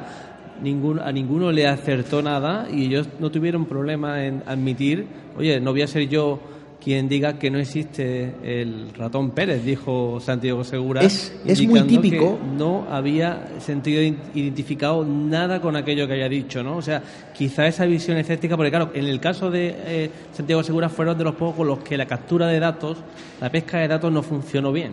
Por tanto, ella, eh, a ella le faltó la información. Hubo un trabajador que admitió que en ese programa había una, una pesca de datos y de información, aparte del tema del pinganillo, que por supuesto recibían información hasta de los invitados, en cuanto a que en la segunda fila hay una persona que tiene una foto que ha sacado de la cartera y ha besado. Hay una persona Bueno, que... se decía que había actores entre el público, en este Y caso incluso, decir que, que rellenaban esta trama es quizá la más reciente, la más conocida, la más eh, controvertida en cuanto a nivel eh, público, se podría decir, Y de cara al público, lógicamente, también. pero evidentemente hay otras historias. Es muy típico, iba a decir, que el escéptico, que el negacionista, ser escéptico desde luego es sano. Yo me considero escéptico, ¿eh? Y fíjate que sorprende a algunas personas cuando se lo digo, pero claro, se acerca a esta persona, al, eh, no sé cómo denominarlo, la persona con esta facultad para ver, para tratar de averiguar, eh, incluso de- de- con la intención de desesma- eh, desenmascarar a, a- a una persona concreta porque eh, asume cierto yo, rol yo, de... yo creo que todos hemos tenido esa curiosidad, ¿eh? O muchos hemos tenido ¿eh? esa Yo no he tenido la curiosidad. oportunidad, pero si se me presentase posiblemente, Yo he tenido la oportunidad. pues Miguel Y Ángel. he tenido la cara y la cruz desde aquella persona. Además, curiosamente, las dos veces que, que he ido eh, a un echador de una echadora de cartas, en este caso, ninguno de los casos he ido de motu propio, sino invitado por dos personas distintas, una, aquí, una primera aquí en Málaga y después otra eh, en Madrid. Una además, la de Madrid, muy conocida por los medios de, de comunicación, no voy a, desvelar. Aquí en Málaga, pues la- era una echadora de cartas muy famosa. Además, tenía un- una lista de espera de estas múltiples. Y eh, empezó a, decirme pues que, eh, eh, que la construcción me iba a ir muy bien, que iba a vender muchos pisos y que siguiera construyendo. Yo, claro, le seguía, le seguía la- el, el juego y al final, pues bueno, mm, ella encantada de que iba a hacer la construcción de, de no sé cuántos edificios, de no sé cuántas casas, por lo cual, evidentemente, no dio ni una. En cambio, la de Madrid, sin, sin conocer, en ninguno de los casos conocía de nada. Yo en esos casos intento no, no dar ninguna, ningún dato. A mí me sorprendió. Me dio una serie de datos muy específicos, muy detallados, que no conocía absolutamente nada de mi vida. ¿Era mm, precognición o casualidad? Pues o yo causalidad. creo- puede ser también. Y Creo que es una gran pregunta y creo que es una gran eh, historia la que nos cuentas y que abre otro turno, que abre otra puerta, otra entrada, otra serie de informaciones que vamos a plasmar eh, sobre la mesa, porque creo que hay una serie de experiencias también eh, recogidas incluso por vosotros mismos. Miguel Ángel nos acaba de relatar la suya y yo quiero conocerlas porque también vamos a debatir sobre ellas. Yo quiero conocer vuestra opinión. Estoy seguro que todos nuestros amigos que nos acompañan aquí esta noche, que están al otro lado de la radio, pues eh, también sienten esa curiosidad. Y vamos a hablar eh, en profundidad, si nos da tiempo, que creo que sí, pues, eh, de vuestra opinión, creo que la ciencia se va a enfrentar al lado creyente en este caso y vamos a conocerlo. Así que Bueno, creyente, creyente, vamos a con dejarlo matices, en voy a duda, decir. en el aire.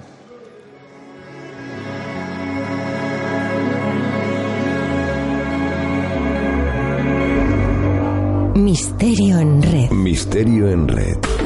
Con Esteban Palomo.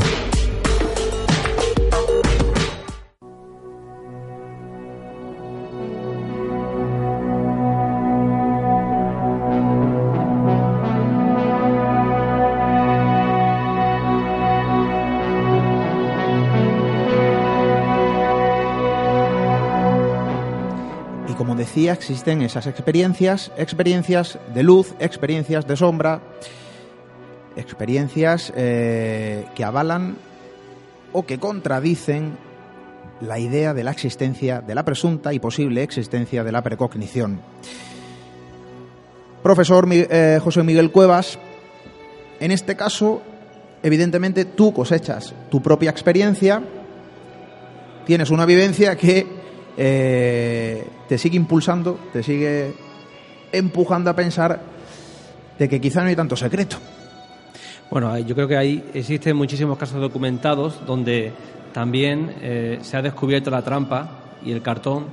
Y sí es verdad que eh, no siempre debemos pensar que hay una trampa detrás, una simulación, ¿no? Yo respeto profundamente, evidentemente, las creencias del- de, los demás, ¿no? Y evidentemente hay personas que tienen la, la absoluta certeza de que tienen capacidades, ¿no? Lo cual yo creo que en ese sentido el tener esa creencia no les lleva evidentemente a, a tener ese poder, ¿no? O sea, yo discre- di- hay que diferenciar entre, entre el fraude, entre el simulador, entre el estafador, que sabe bien lo que hace, ¿no? De aquellas personas que, evidentemente creen tener una capacidad, pero no hay detrás ningún tipo de beneficio y ningún tipo de perjuicio a la hora de realizar su, ¿no? su- sus supuestas facultades. Evidentemente yo dudo completamente de que es, la explicación sea eh, la explicación que ellos consideran, y, pero sí vamos, yo voy a empezar a hablar más bien de la parte fraudulenta, de los caraduras, de los simuladores, ¿vale?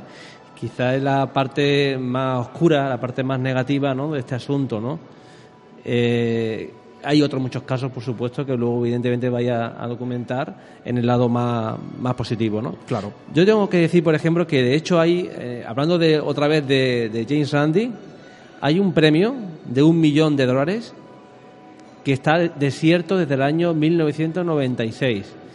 Este premio, el premio James Randi, lo otorga a cualquier persona que tenga la capacidad de demostrar con evidencias o que se ponga a prueba, evidentemente, hay un filtrado, alguien va a concurso y hay un filtrado para comprobar que la persona eh, tiene esas supuestas capacidades y esa persona debe someterse al control externo de tanto científicos como magos, porque los mejores, eh, las personas con más capacidad para detectar estas trampas suelen ser los ilusionistas.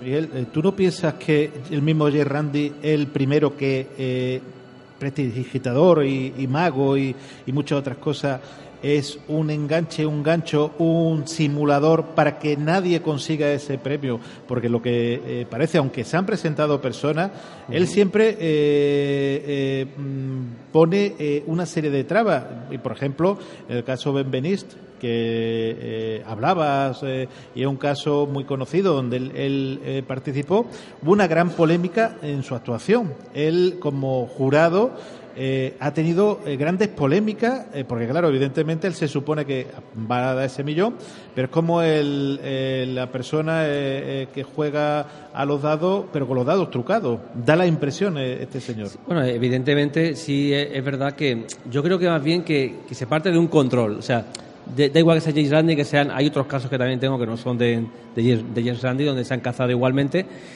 Quizá un poco la diferencia está en que para evidenciar que algo sea científico, o para que, evidenciar que algo evidentemente es como se dice hacer, debe haber un control, pre- un control y evidentemente las normas no las debe llevar a cabo, no las debe poner la persona examinada, sino que debemos examinar desde externamente, como cuando alguien eh, se, se gradúa, ¿no? Sí, lo que pasa es que muchas, muchas veces mejor el estudio doble ciego que ni el controlador ni el que Por investigador supuesto. lo sepa, porque Sí. muchas veces el controlador puede controlar Puede cambiar y puede el- hacer lo que se llama un ciego, puede eh, añadir un engaño al mismo engaño. Tengo, puede de ser más engañoso que el, el mismo Voy que a, voy a relatar un caso donde, donde la cosa era muy clara y muy limpia.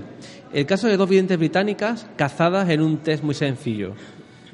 El método se especificó previamente. Las cazadas en concreto eran la medium Kim Wheaton y la medium eh, Patricia Putt, está publicado, con lo cual es algo que ellas eh, aceptaron en el reto, no fue James Randi, fue en una universidad de Londres donde ellas decían tener la capacidad precognitiva y se, se les dio el método previamente y ellas aceptaron. La idea era la siguiente, ellas creían que a través de la energía podían percibir eh, cualidades de la persona y podían describir perfectamente pues si estaba casada, si era soltera, características de personalidad genuinas, no, no generales, sino genuinas y específicas.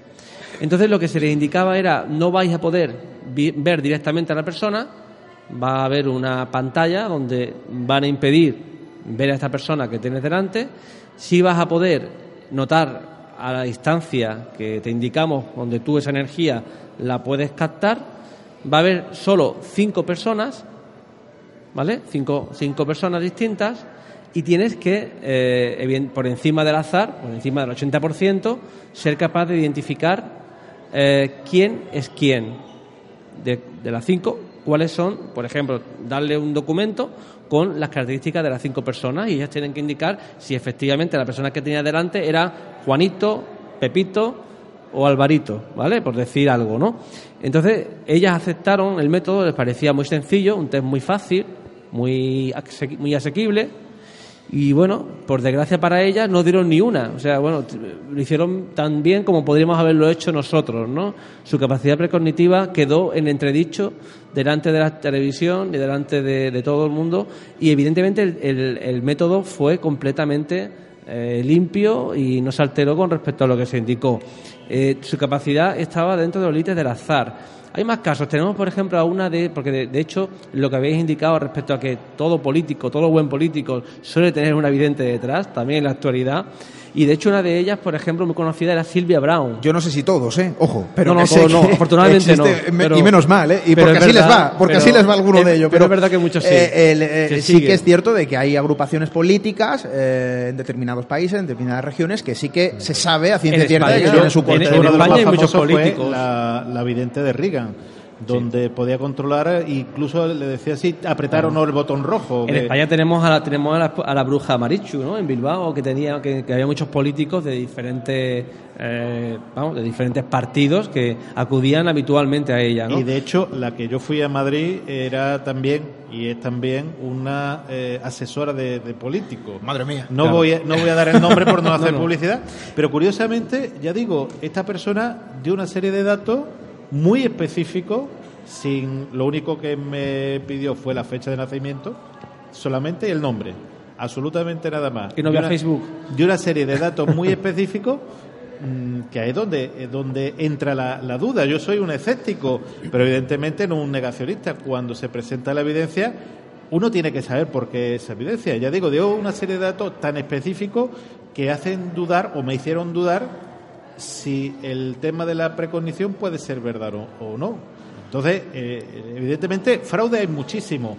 Eh, personas, y yo creo que una de las cosas que ha dicho es más importante, aquellas que creen que tienen ese- esa capacidad y aquellos que, o aquellas personas, pues que a sabiendas van a estafar. Lo que pasa es que tú, tú, tú lo has dicho bien, Miguel, antes, es decir, eh, tú di 20 cosas que si dices dos, tienes dos aciertos, los dos aciertos se recordarán mucho más que los 18 errores, ¿no? O sea, esa es una cualidad que también tienen muchos estos Evidentemente, pero cuando son cosas genéricas, pero cuando son cosas muy específicas. Sí, claro, pero dentro de las específicas es igual. Si tú dices 20 especificidades, con una solo que aciertes, eh, la persona que dijo Sí, que se iba a estrellar el la ley de la- avión de... Sería la ley de la expectativa. Claro. Pero cuando esta persona, todo lo que te ha dicho, o, o de las 10 cosas que te ha dicho, las 10 se han cumplido y se van cumpliendo, además se van cumpliendo a lo largo del tiempo. Y no es, te va a poner un pantalón negro, te va a cortar el pelo. Estamos hablando de cosas tan específicas como que alguien me iba a hacer una llamada para escribir un libro en, ese, en esa semana siguiente, sin saber que yo había escrito un libro.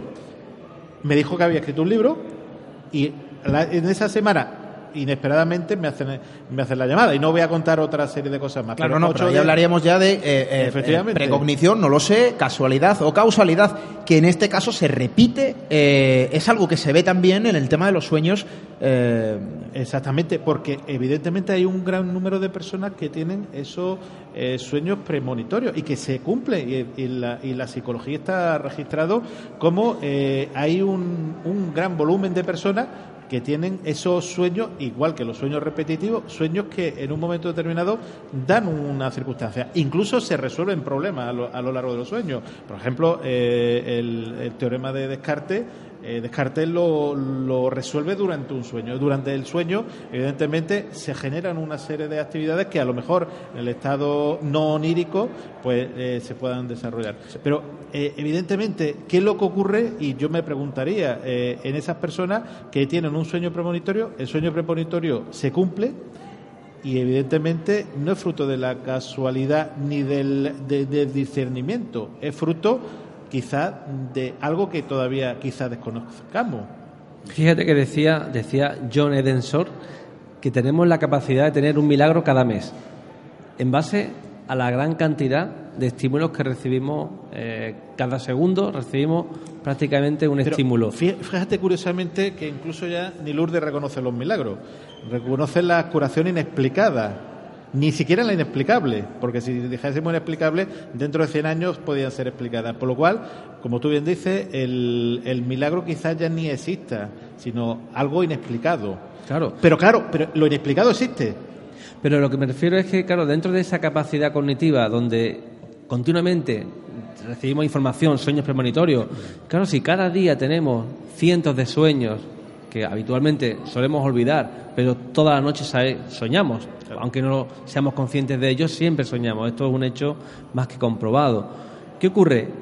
Cuando ese sueño, de tantos que tenemos, se cumple en la realidad. Es muy probable que muchos de nuestros sueños se hayan cumplido real- realidad y otros que no se hayan cumplido. Yo de momento tengo que decir que los sueños que tengo o están averiados, están escacharrados, No los y recuerdas. o no, no, pero suelo soñar de forma precognitiva al pasado, es decir, yo no sueño que me voy a encontrar con alguien y mañana me encuentro con él, no, no, me encuentro contigo y, y esta noche a lo mejor sueño contigo, pero, pero Sí, sí, sí, revives. eh, salvaguardando la distancia, evidentemente, pero eh, no, nos encontramos. el- sueño es Eh, libre. averiguo el pasado. El sueño es libre, Vamos a decirlo. Sí, sí, algunos, imagínate cómo se desarrolla. Pero, eh, eh, claro, eh, está evidentemente esas experiencias eh, donde yo, a mí me ha pasado personalmente que yo me he encontrado con alguien y me ha dicho, que yo no sé si me ha engañado, que eso es otra cosa. Oye, tío, que he soñado contigo ayer y, y qué casualidad, y a lo mejor llevaba dos meses sin verlo. Y, y- y qué casualidad que me he encontrado contigo aquí. Eso a mí sí que me ha ocurrido. Eso ocurre. Casualidad o no, no lo sé. Precognición, no lo sé. Una habilidad escondida, secreta, oculta en la mente, pendiente de ser descubierta, yo personalmente no lo sé. Pero que ocurre, ocurrir, evidentemente es una realidad de de nuestros hecho, días. el- el- yo he dicho el nombre, pero no he dicho quién es. Es un matemático que ha hecho el cálculo, cálculo estadístico. Es decir, en base al número de cosas que nos pasan a diario, es muy fácil que eso que tú me has indicado, he soñado contigo y te he visto, o no, no veo a nadie en un año, me acuerdo de esa persona y justamente cuando me acuerdo de esa persona lo veo ese día. Esto nos, acu- nos ocurre a todos y esto eh, puede ocurrirnos perfectamente de forma estadística Pero, por claro, azar. pero hay que pensar que la estadística se define o se puede definir como la ciencia matemática que es capaz de demostrar cualquier cosa que querramos demostrar. Aparte, yo diría que. Eh, en un momento determinado, hablabas- en un momento determinado, utilizando ciertos egos, eliminando ciertos elementos, Bueno, somos capaces de demostrar cualquier, cualquier cosa por medio de la estadística. Sí, claro, por la estadística predictiva, que existe, y de hecho, el, eh, cuando se hace para unas votaciones políticas, se hace una estadística predictiva, tiene eh, mucho, mucho fallo, pero cuando uno quiere demostrar algo, muchas veces se han intentado, y por estadística, estudios con, con una P menor de 0,05, que es lo que significa que sería eh, reseñable o significativo, eh, y muchas cosas no son así. Eh, yo es que la, la estadística tengo la conciencia que evidentemente bien utilizada es capaz de demostrar cosas, pero también hay personas que muy hábiles que son capaces de demostrar mediante las matemáticas todo lo contrario. Y he visto estudios que demuestran lo blanco y he visto estudios científicos que demuestran Por mediante supuesto, la estadística lo por- negro. por supuesto. Por lo cual yo tengo mis dudas sobre la, la estadística. Yo lo que me planteo es como, y ya no estamos hablando de, embo- de embocadores, como en un momento determinado, y me gustaría que, que Paco eh, contase la experiencia de, de un amigo que, que tiene, como en un momento determinado algo muy fuerte y muy eh, potente es capaz de demostrarse eh, a lo largo de- del tiempo. O como, en el caso de esta señora, que yo no la conocía absolutamente de nada, es capaz de decirme ocho o diez cosas eh, muy específicas y que yo no mm, todavía, y ya digo, yo soy escéptico, no soy capaz de, de, mm, explicar, pero me gustaría que Paco contase la experiencia de, de ese amigo que acabó por, por estas tierras hace 30 años, ¿no? De algo que le ocurrió. Es que a mí eso, y además, eh, se le, le pongo cara a la persona. Sí, lo me llevamos al- a mi enigma favorito, lo llevamos Efectivamente. documentado. Bueno, yo primero le quería decir que ha hablado de azar. Yo, para mí, en el conocimiento, el azar no debería tener sentido. Estamos abocados, y la ciencia tiene la obligación de despejar siempre la incógnita que produce ese azar. Creo, creo que el azar en el conocimiento debería ir teniendo cada día menos sentido, en mi opinión. En cuanto a listos, espabilados y figuras y artistas, ha habido toda la vida. Siempre que hay algo aprovechable que genere dinero, va a haber un listo y un artista. Eso siempre es así. Eh, cuestiones que, que, que decíais, que apuntabais de realidad o no realidad, cosas detalladas que te acaban ocurriendo. A mí lo que me preocupa no es solo que eso ocurra, sino cómo es posible que ocurra, qué proceso, qué hace ese señor o esa señora mediante la tirada de cartas, cómo accede a tu información personal. Yo creo, yo creo que puede estar A mí, detrás. a mí me parece mucho más interesante que, Yo por puedo- ejemplo, la eh, Nostradamus o cualquier otro mm, persona que, que, que haga una precognición y eh, que en un momento determinado puede ser incluso difícil de, de interpretar y que cuando una persona habla en un Bueno, eso sí. como Nostradamus en un lenguaje que podemos interpretar que caen las torres gemelas o que o que mañana va a haber un Claro. tsunami en el en el Claro, la misma un cuar- idioma en la en la misma cuarteta, en la misma cuarteta. Claro, eh, cabe todo, ¿no? Cabe todo. es decir, cabe eh, todo. Como la este, Biblia. Es que cuando uno hay- dice hay mil cosas, hay adivinos- hay adivinos José, tan uno dice hábiles- mil cosas, alguna tiene que acertar. Bueno, claro. la Biblia, has mencionado la Biblia en su idioma ambiguo, porque es cierto que usa mucho la ambigüedad, eh, pero bueno, hay determinados eh, párrafos, sobre todo en el Apocalipsis, que, ojo, que uno interpreta y dice, joder, es que esto se está cumpliendo. Sí, ¿no? pero una cuestión es lo adaptable, lo elástico, afirmaciones muy generales que pueden interpretarse mm, en, en beneficio del adivino o no. Eso es una cosa, pero hay hechos concretos. Paco, ¿por que qué no sí cuentas ocurren. la historia que a mí, yo digo por Eh, lo bueno, yo, yo que instalado, gustará? La historia, eh, la esta historia. es una de ellas. Yo iba a contar dos, la mía personal, que también tengo una de ellas. He ido por especular, Las por estudiar. ¿eh, Paco? Sí, me preocupa mucho el tema. Yo siempre creí que a través de las cartas a mí no me iban a acertar nunca nada relevante.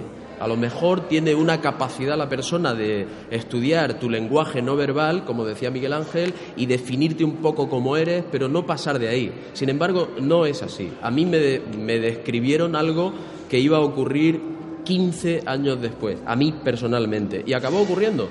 Yo salí de, aquel, de aquella tirada de cartas la verdad, me llevó un amigo y salí además enfadado, porque lo que me dijo era que iba a dejar de trabajar donde estaba trabajando.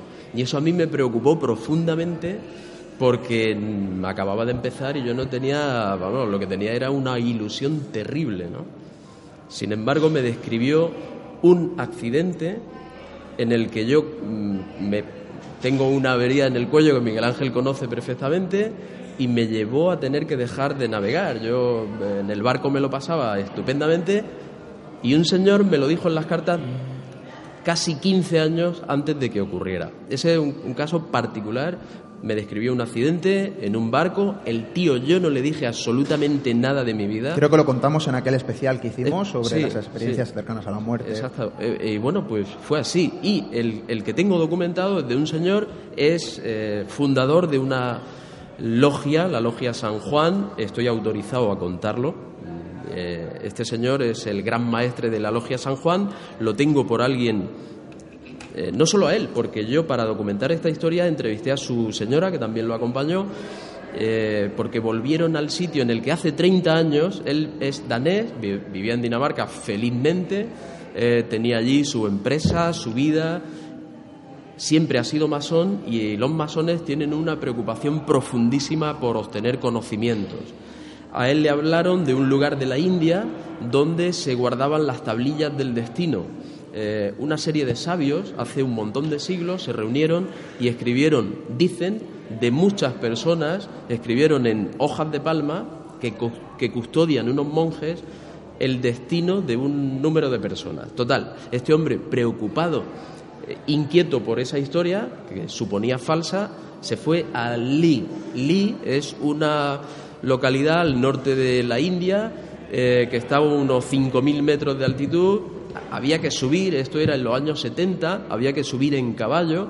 El tío se empeñó en ir allí, fue allí y se entrevistó con el monje. El monje eh, sacó las hojas de palma y le dijo que iba a tener un grave problema que le tendría al borde de la muerte, eh, tendría que cambiar su modo de vida y su lugar de residencia por algo más cálido, si quería continuar viviendo. Una cosa extrañísima, porque el tío tenía 30 años. Bien, eh, tenía menos, creo que tenía 26 años. Bueno, el caso es que eh, este hombre le dicen eso y como final le dice este monje que cuando ocurra eso encontrarás la rueda de tu vida. Y él lo interpretó como que iba a entrar en el nirvana, ¿no? La rueda esta, el samsara, no sé qué. Total, que se fue de allí bastante confundido, tuvo un accidente de coche, eh, tuvo gravísimas lesiones en la columna, eh, sus huesos de la columna empezaron a sufrir mucho la humedad y el frío y llegó un momento en que apenas podía moverse. El médico le aconsejó que tendría que por lo menos pasar grandes temporadas en un lugar más cálido. Se le complicó la situación vital de tal forma que tuvo que vender sus... eh, tenía una gran ferretería eh, y una serie de negocios, los tuvo que vender todo y venirse... Se le había olvidado esa historia venirse a vivir a Andalucía, donde conoció a la que hoy es su mujer, que se llama, y fue cuando él recordó la historia, se llama Rueda de apellido. Pues no digo 30 más, yo años creo que antes, Esto ya es cuestión ya de Yo- interpretarlo y Yo, de... yo me pregunto, me pregunto una cosa. ¿Qué eh, ocurre ahí? Yo eh, diría, eh, está escrito, la eso- vida de esa es la personas es pregunta, verdad que está la escrito. causalidad o casualidad. Claro, causalidad, eso no son deterministas. Eso no son afirmaciones generales. fino, ¿eh? claro. Se hila muy fino. Claro. Se hila muy fino. Pero Rueda, es que claro, hay casos, es que hay casos documentados. Te podría de- eh, hablar del de uno que me encanta, el de Morgan Robertson, un tipo que eh, escribió en 1898 un libro llamado Futilidad.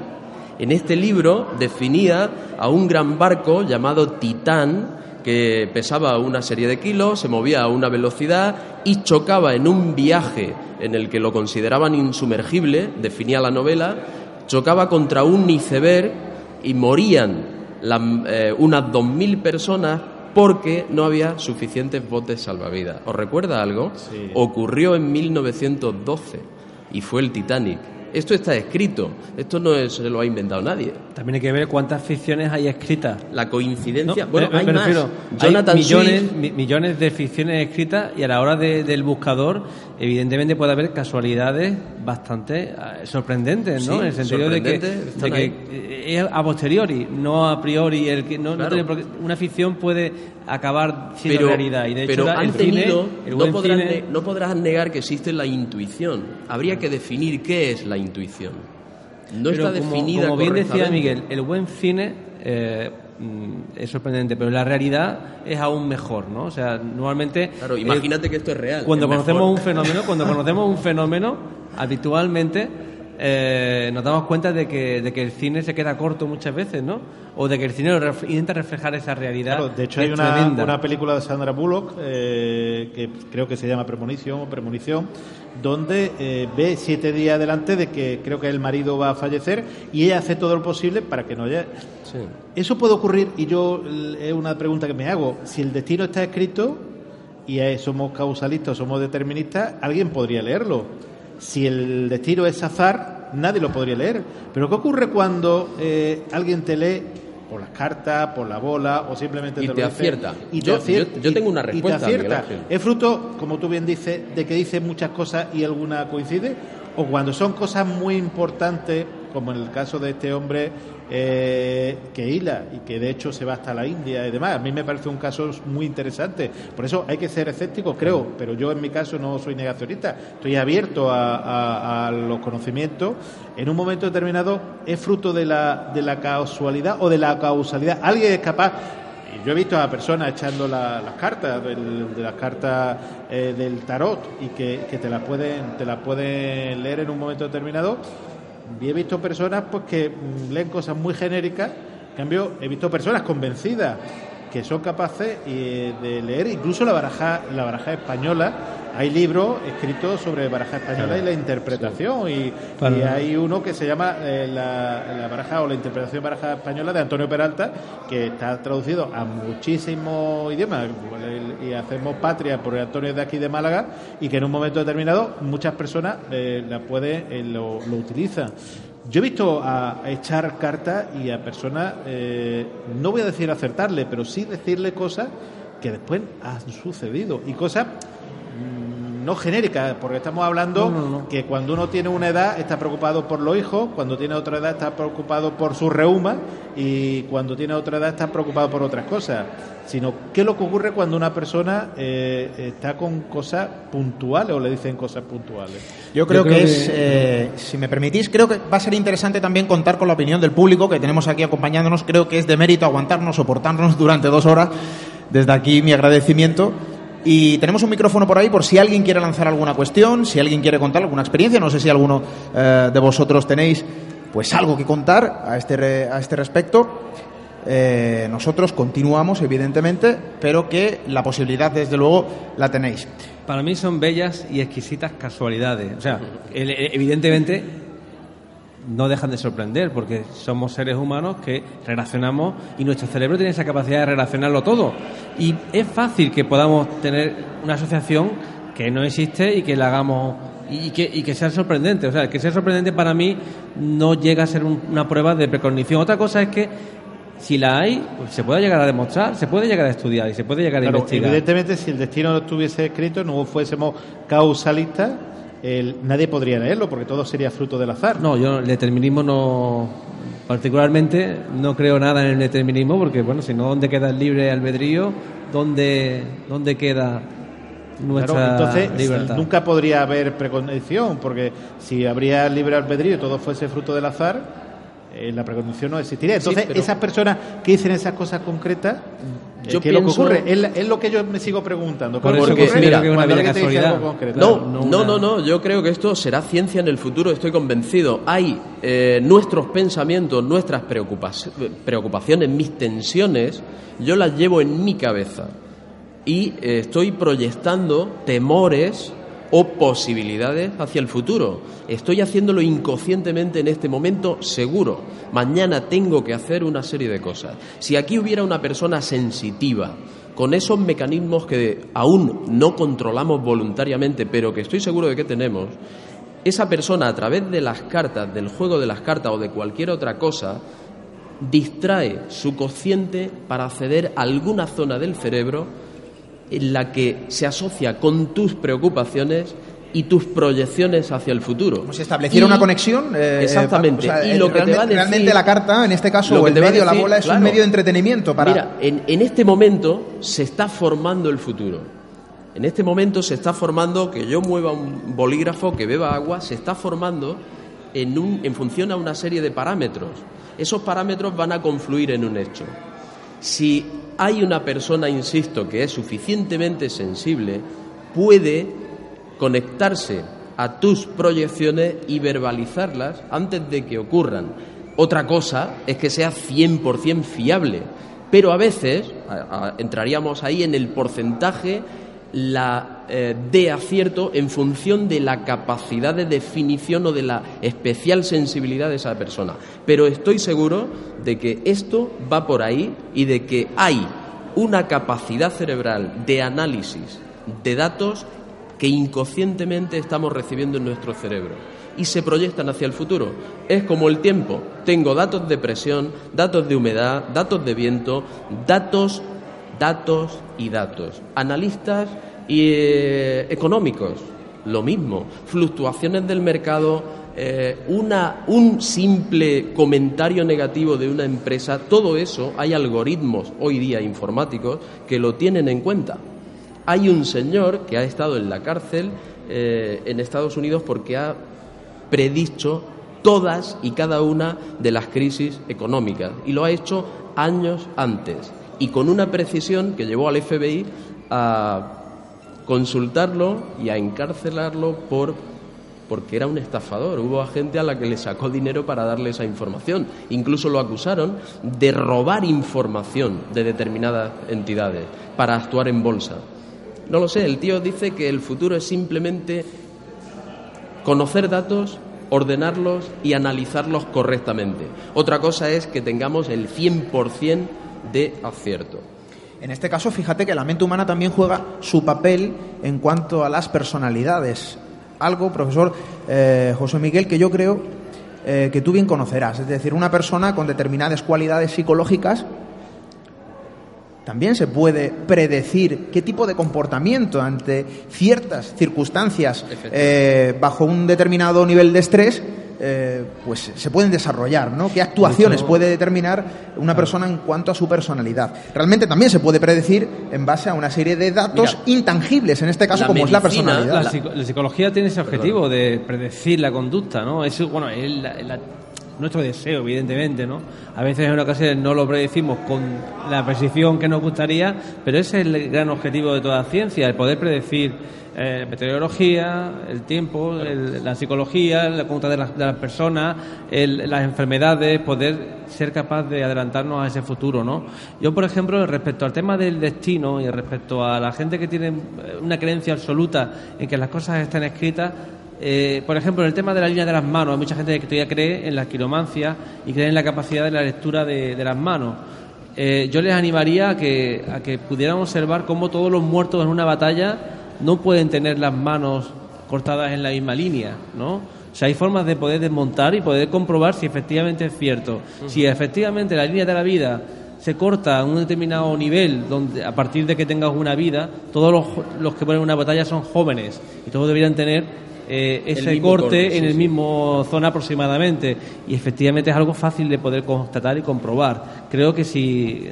Creo que evidentemente nadie creería que, tendrá ese corte ahí. Aquí había que diferenciar dos cosas importantes. Está hablando de las mancias, no vamos a entrar y creo que no es el, el tema. Cada uno tenemos nuestra opinión de las mancias y de los que realizan las mancias que son personas como cualquiera de nosotros con sus defectos y sus virtudes, eh, que hay que ver también las personas que, leen el futuro.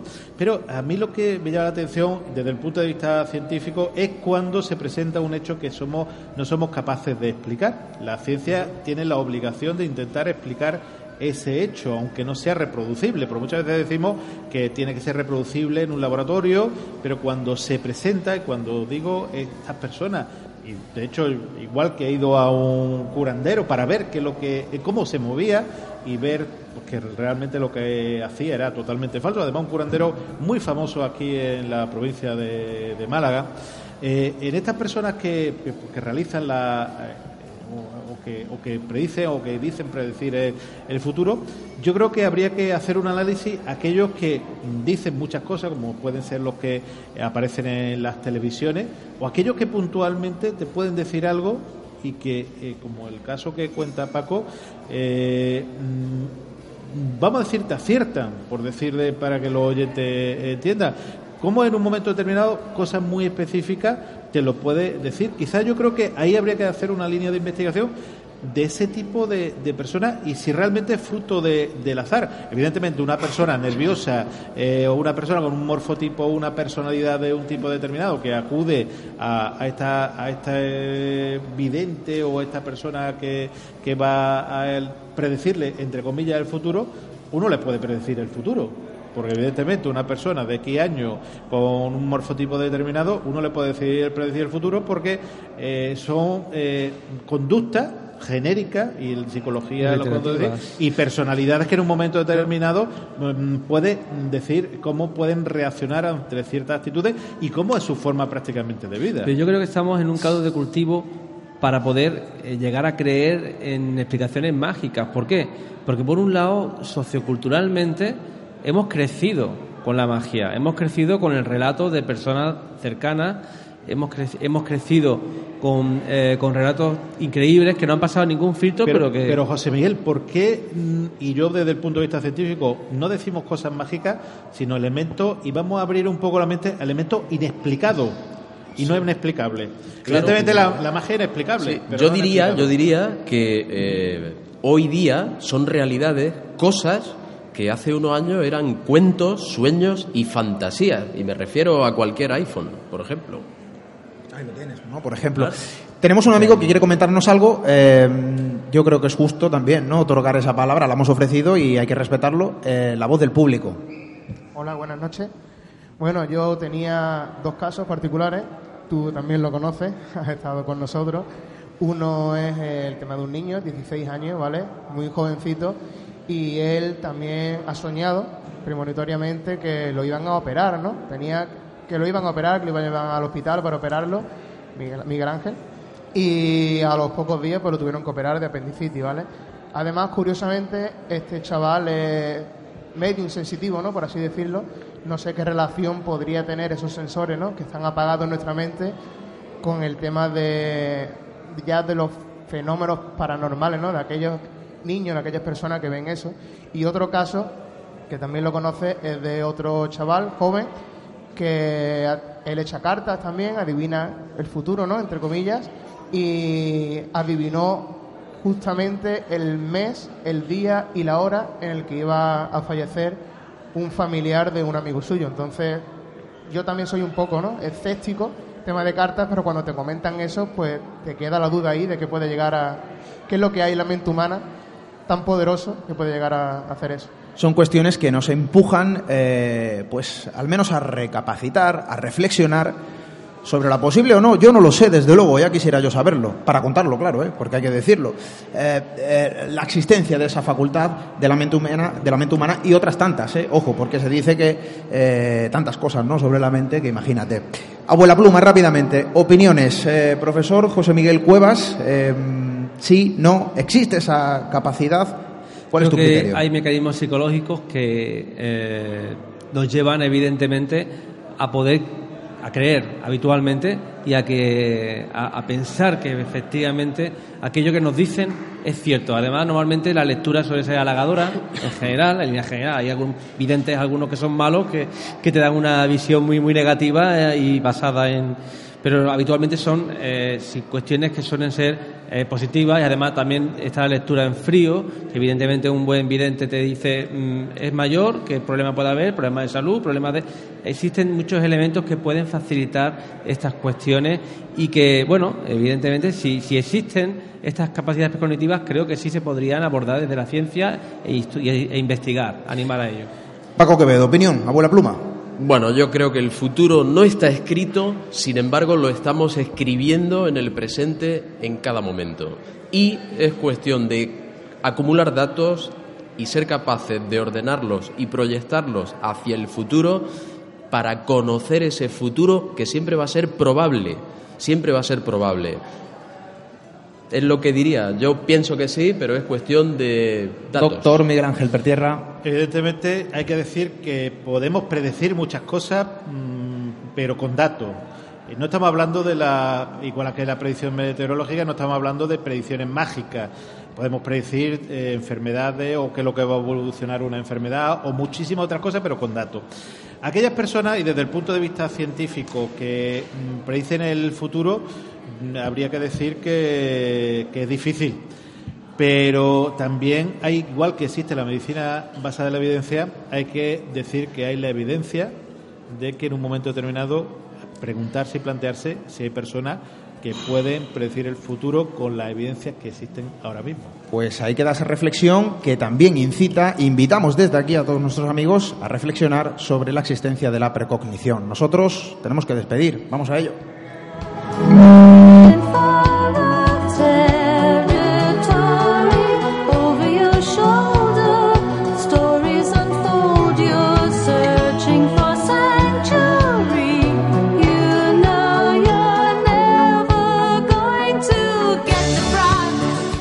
Y lo prometido es deuda. Nos hemos situado bajo las estrellas, junto al mar, Arsenal, Muelle 1, Málaga, para contar historias, para eh, exponer datos, para exponer información, para adentrarnos eh, quizá en cuestiones que quedan relegadas a un segundo plano.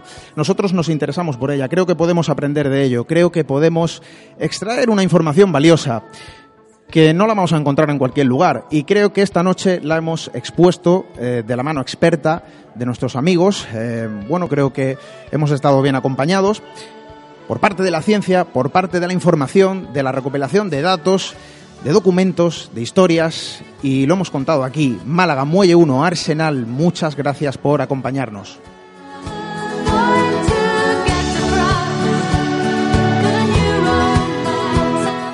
¿Y qué es lo que nos queda? Bueno, pues invitar a esa reflexión, al pensamiento. Yo no sé si existirá o no la facultad de predecir el futuro. Ojalá sí, ¿no? Y pudiésemos evitar, pues, quizá otras cuestiones sí más oscuras, intencionadas y que evidentemente a todos nos sorprenden. Em, poco más tenemos que añadir porque el tiempo desde luego nos ahoga. Eh, sin más, eso sí, tengo que hacer una pequeña predicción. Creo que lo vamos a hacer y creo que la voy a cumplir. Nos vemos en siete días.